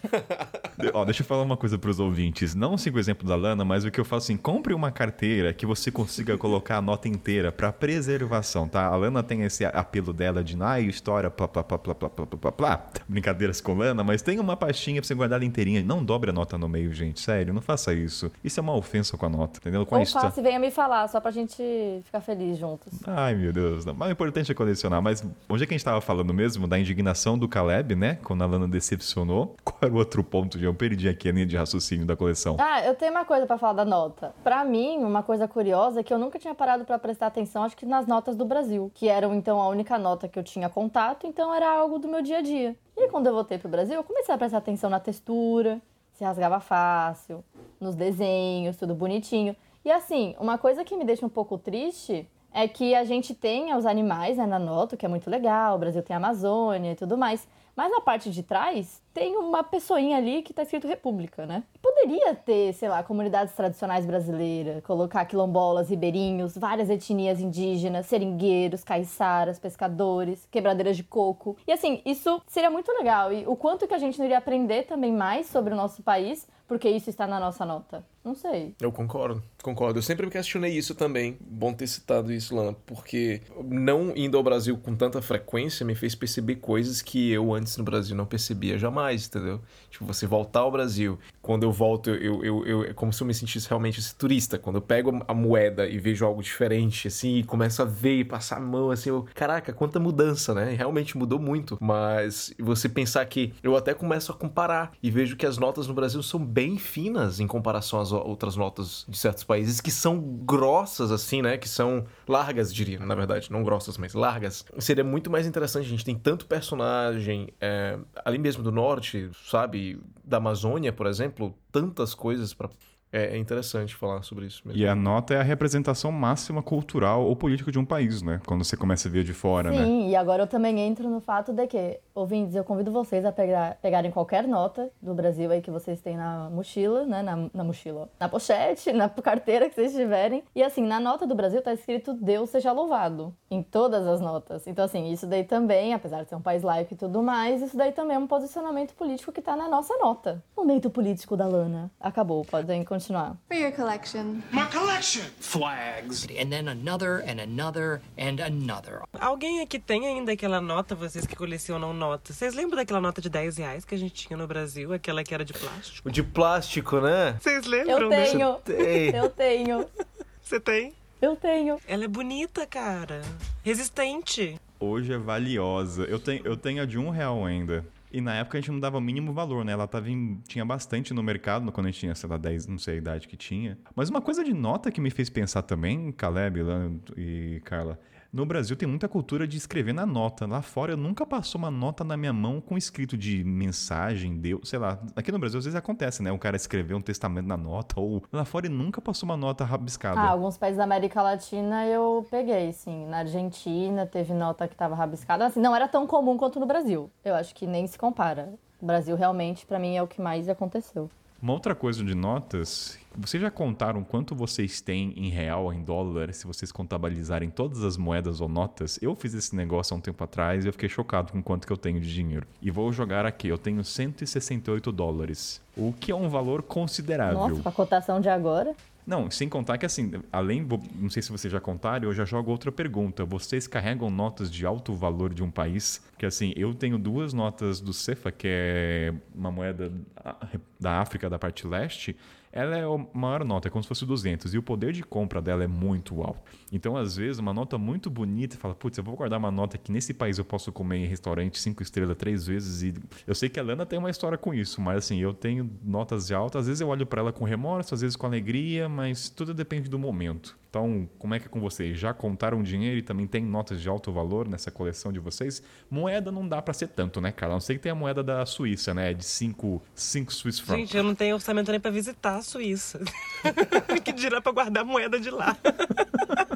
Não é pra mochileiro, hein? Não é um país pra mochileiro. Uma, uma das razões. Não é pra mochileiro, gente, pelo amor. Quem sabe um dia, né?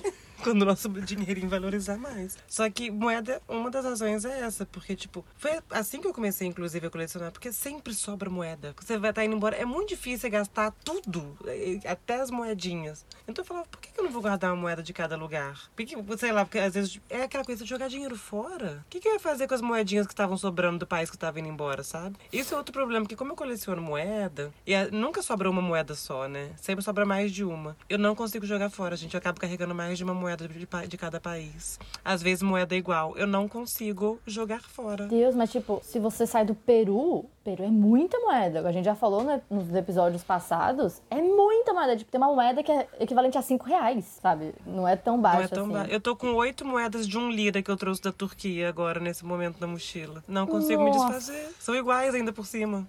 Carla, não é nada prático a sua coleção. Você é o exemplo da não seguir de colecionar moeda. Assim, a gente incentiva notas, a cartão postal, mas Cara, moeda, assim, é, o, moeda. É, gente. é muita paixão. Mas é um apego, eu não consigo. E sei lá, vai que perco uma, vou ter outra. Não sei, não sei explicar. Não consigo me desfazer. Todas que sobraram É do um país ato de estão coleção. Eu, eu, ia, eu ia perguntar, tem algum país que vocês foram que, que vocês, não moeda, mas nota, vocês recebem muita nota que vocês não tem nem onde pôr? Porque a, moeda é tão desvalorizada? É porque normalmente a nota também é alta. Se a moeda é desvalorizada, tipo, no Chile, você vai ter notas Ou- que são é, altas, exato, tipo, ou valorizadas, altos. Na Colômbia. Vou confessar uma coisa, não de valor, mas existe também uma curadoria de notas pra mim. Às vezes eu fico triste quando a nota é muito pequena. eu vou confessar. Você pega aquele bloquinho gostoso, aquele sentimento de bater na mesa, tá, tá, tá, juntar, e de repente tem aquelas muito pequenininhas. Você fala, cara, por que, que você tá aqui? Poderia ser do mesmo tamanho, né? Mas então, assim, só um. Ah, sim, sim, Pequeno é em termos frustrante. de Aí, ó. tamanho da nota, É não de valor. É. Ah, então compartilhamos do mesmo sentimento. Gente, mas isso eu não me. Eu não. Porque eu gosto, é um país A- diferente, a Lana é o- gente. Vai ser igual? Não, Gente, como é mas que se uma uma nota? apenas é pequenininha, sabe? Entre todas as outras. Pelo menos é o caso da China. Tem uma nota que ela é minúscula. Em- e se você comparar com as outras notas, você fala assim, o que, que você tá fazendo aqui? Por que, que você não vira uma moeda logo? Não, pode ser também por uma questão dos pode ser também por uma questão de deficientes visuais, mas que gera-se um, é- acho que é toque também. Eu posso falar que é um pouco de toque, né? Tem todas lá o tamanho meio médio, de repente aquela pequenininha, aí quando você vira ela sai da sua mão, entendeu? Quando você bate, uf, porque ela não tá na pressão ali quando você faz com a mão. Gente, é muito doido essas conversas. Você não vai encontrar isso em blog de viagem, só gente pra falar disso. Não, isso eu concordo, assim. Tem realmente notas que são muito pequenas. E- mas eu não sei se chega a me incomodar. Lana, você, você guarda numa, você guarda numa caixa de sapato sua coleção. Nada vai te incomodar depois disso. Eu não tenho uma casa, Kainan, quer que eu faça o quê? Tô brincando, Lana. É piada com vossa pessoa, não. É porque é uma caixa de sapato. Mas depois, uma pergunta. A caixa de sapato, pelo menos, é decorada? Ela tem todo o entalhe, pintura? Tem é uma caixa da Nike, por Não, exemplo? uma caixa nem é da Nike, tipo, é uma caixa de sapato e é isso. Porque Ai, não vai Deus, ser Lana, o só destino desse- final. Mas isso a gente vai falar depois, né? O que a gente quer fazer com as nossas coleções. Eu já, eu já sei que eu vou te dar de presente. Eu vou fazer uma caixa personalizada pra você. que Ai, eu não sei que você vai usar. Faço-. Já, já que a gente tá falando de notas, caso vocês, quando vocês forem à Ásia Central, mais especificamente Uzbequistão, gente, preparem a mochila de vocês. Tem gente que vai com saco de lixo pro banco. Vocês não estão entendendo. Tipo, vocês trocam assim um- uma quantia, independentemente da quantia, parece que vocês roubaram o banco. É nota que não acaba mais. Eu passei horas. Eu tinha, eu tinha recebido, acho que mais de 3 milhões em som uzbek, que eles, eles chamam, pra, pra, sabe, contar as notas. Eu tive que parar ali. Eu não, eu não tinha trocado tanto, mas o Uzbequistão realmente é um país que faz com que você se sinta milionário, entendeu? É muito bizarro. Na Colômbia acho que é o mesmo, que lá foi o primeiro lugar que eu saquei um milhão.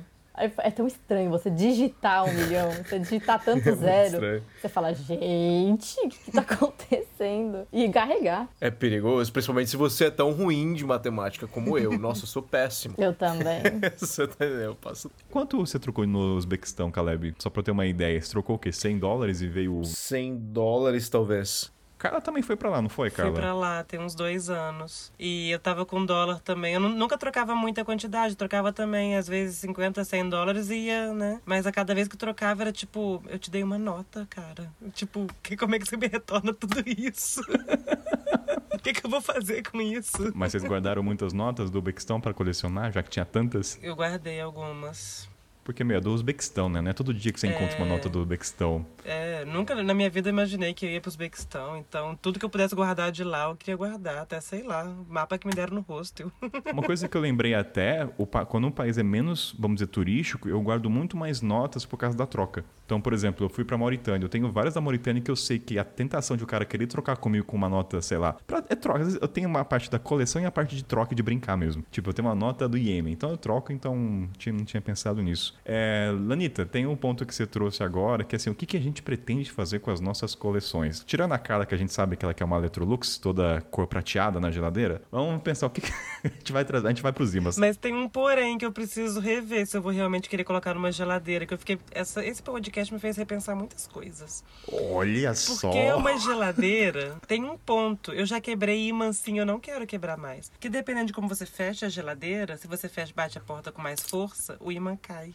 Cara, eu juro que eu tô imaginando você entrando na Magazine Luiza, falando com o vendedor e falando assim, qual o impacto da porta dessa geladeira? Será que... Tem amortecedor? é, tipo, deixa eu testar. Ou também levando os imãs junto, né? Eu posso, moço, eu posso colocar esses imãs aqui? Posso fazer o test drive? Aí o cara, gente, a cara... Mas eu tenho que colocar todos, né? Pra ver se todos aguentam o tranco. Pera, dá licença, eu trouxe uma sacola. Não, ou ela pegando e fechando com toda a força, né? Pá! No meio da loja. Gente, olha como os imãs impactam a nossa vida. Eu fico imaginando a pessoa coleciona caneca. Será que ela é impressa pro convidado, o visitante da casa? Acho que não. Jamais faria isso. Jamais, jamais. Carla. Imagina.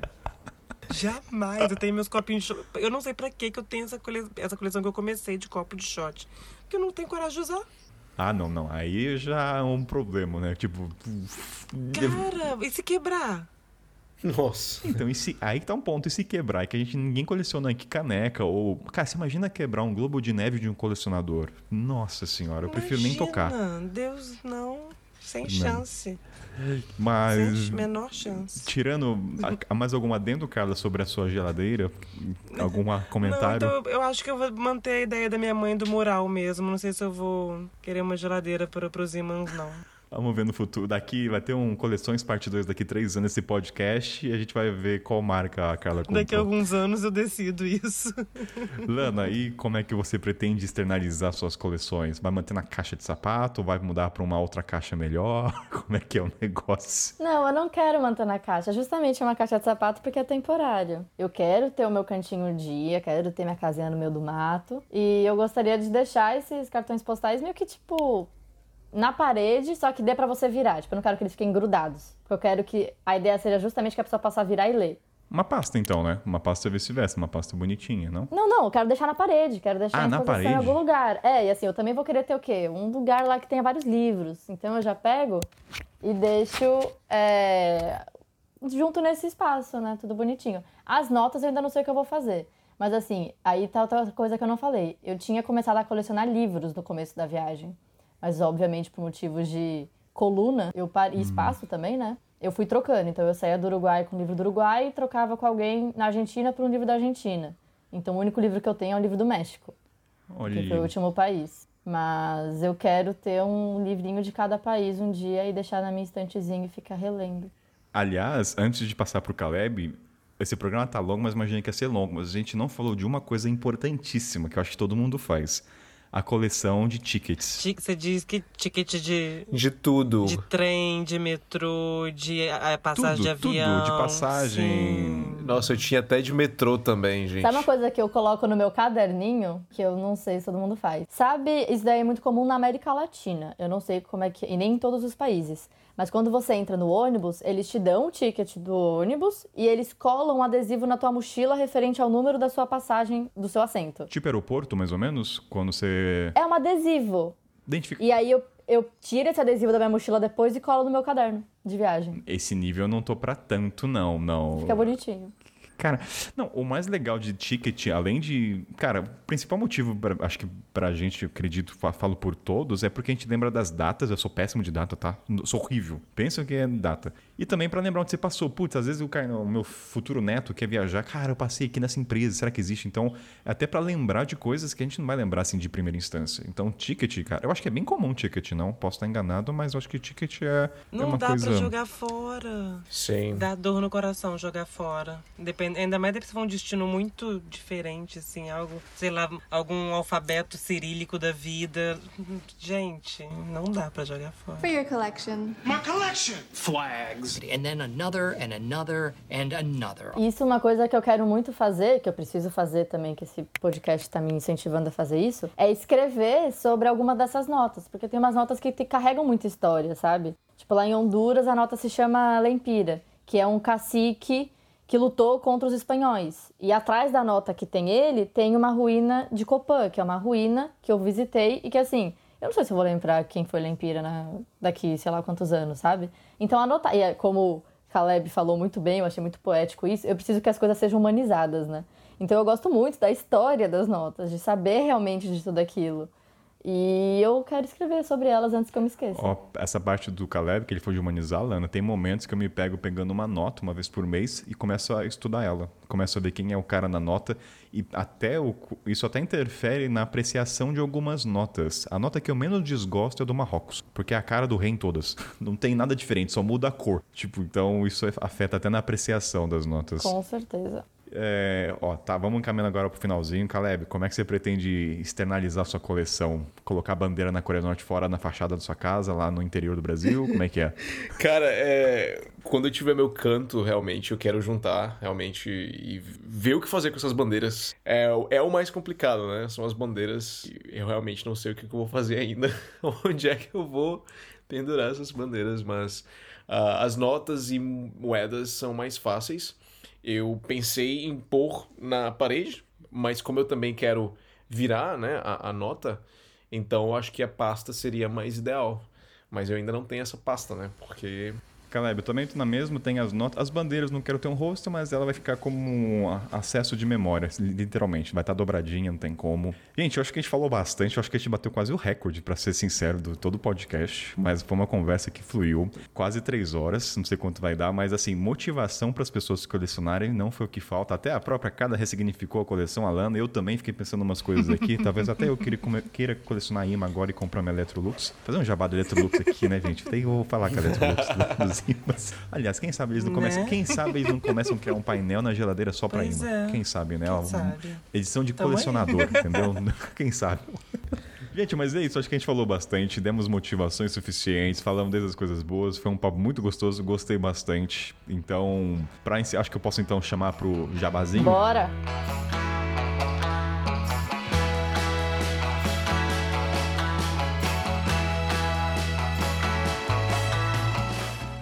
Vamos chamar, galera, aquele momento onde você já conhece o WW da vida, da bancada. Vamos começar por ela, Lana Sanchez. Gente, queria agradecer muito também pela oportunidade de estar aqui no Mochileiro Sem Pauta de novo. Vocês podem me encontrar no Elas Viajam Sozinhas, no Instagram, também no site, ou no meu pessoal, que é o LS Dogo. E eu vou falar aqui pra vocês, quem me enviar uma mensagem lá, eu vou mandar uma das fotos do meu cartão postal aí, com uma historinha de alguns Oh, que bonitinho. Olha só, e a Lana vai disponibilizar um dos desenhos artísticos maravilhosos dela no Telegram, assim que você ouvir Ah, esse pro... desenho não, porque é vergonha, né? Mas a historinha, a parte de trás eu mando. Carla, onde as pessoas te encontram nessas redes da vida? Bom, Kainan, valeu pelo voto de confiança segunda vez aqui. Espero dessa vez ter passado no teste. Bom, galera, eu, sou- eu escrevo Fui Gostei Contei há oito anos. Então vocês podem me achar aí tanto no site, no blog, né, que é o www.fuigosteicontei.com.br, como no Instagram, arroba Fui Gostei Contei. Prazerzão estar aqui participando desse recorde de podcast de três horas com essa galera massa. Caleb, meu querido, diretamente. Caleb, parabéns, madrugada. Olha, é muito amor, viu? Participa, obrigado por isso. Não, Palmas a, para a Carla, Caleb, sobe palmas. a, não, a Carla também, né, Carla? Que oração pra você? Mas passou. São sete da noite, só que hoje eu tenho turno noturno, eu viro a noite trabalhando. Normalmente a essa hora eu tô dormindo pra estar preparada pra conseguir virar a noite. Hoje eu acho que eu não vou conseguir. É três horas, gente. E a Carla tá sempre. Enfim, muito obrigado, é muito amor. Então, Caleb, por favor, onde as pessoas te encontram diretamente de, da China? É, são quase uma da manhã aqui. Agradeço por, por estar aqui no, Mochileiro Sem Pauta novamente, é minha segunda vez. E espero que outras oportunidades venham também. Vocês me encontram no Instagram somente, é Caleb Avila, ou Avilovski. E eu geralmente posto aí é, stories de, enfim, da, da China, comida, aquilo que é exótico ou nada exótico, e também fotos de aventuras passadas, Ásia Central, Índia, Bangladesh Afeganistão. Enfim, é, se quiser me dar um alô por lá, vamos aí. Obrigado. Que é o Kainan, a voz de sempre, já tá o recadinho lá no começo, mas o Telegram tá lá, história dos ouvintes, tudo você já sabe, não vou ficar repetindo aqui. E aliás, houve o episódio do Coreia do Norte junto com a Caleb, tá maravilhoso, né? E também da Lana, do Peru e da Carla. Da Carla você vem que não, tá muito tempo atrás, com o barulho que ela fez. Brincadeira, Carla, é piada que tem que fazer. Ficou muito bom o episódio Não, do ficou, Chile. não. Exato. Foi nesse, epi- é. foi nesse episódio que eu soube da morte do Mr. Catra e do, da caneta azul. Isso é verdade. Isso é verdade, viu? Era, era Mr. Catra e caneta, e caneta azul. Tinha a música Caneta Azul. A gente falou caneta azul. Falei, que que é caneta? Caneta azul, azul caneta. Eu vou ouvir esse episódio, não ouvi esse episódio. Eu vou ouvir. Então faz muito tempo direto. Então, gente, muito obrigado então, Caleb. Obrigado, Caleb. Obrigado, Lano. Então, até a próxima. Tamo junto, valeu, galera. Tamo junto, valeu, galera. Foi maravilhoso.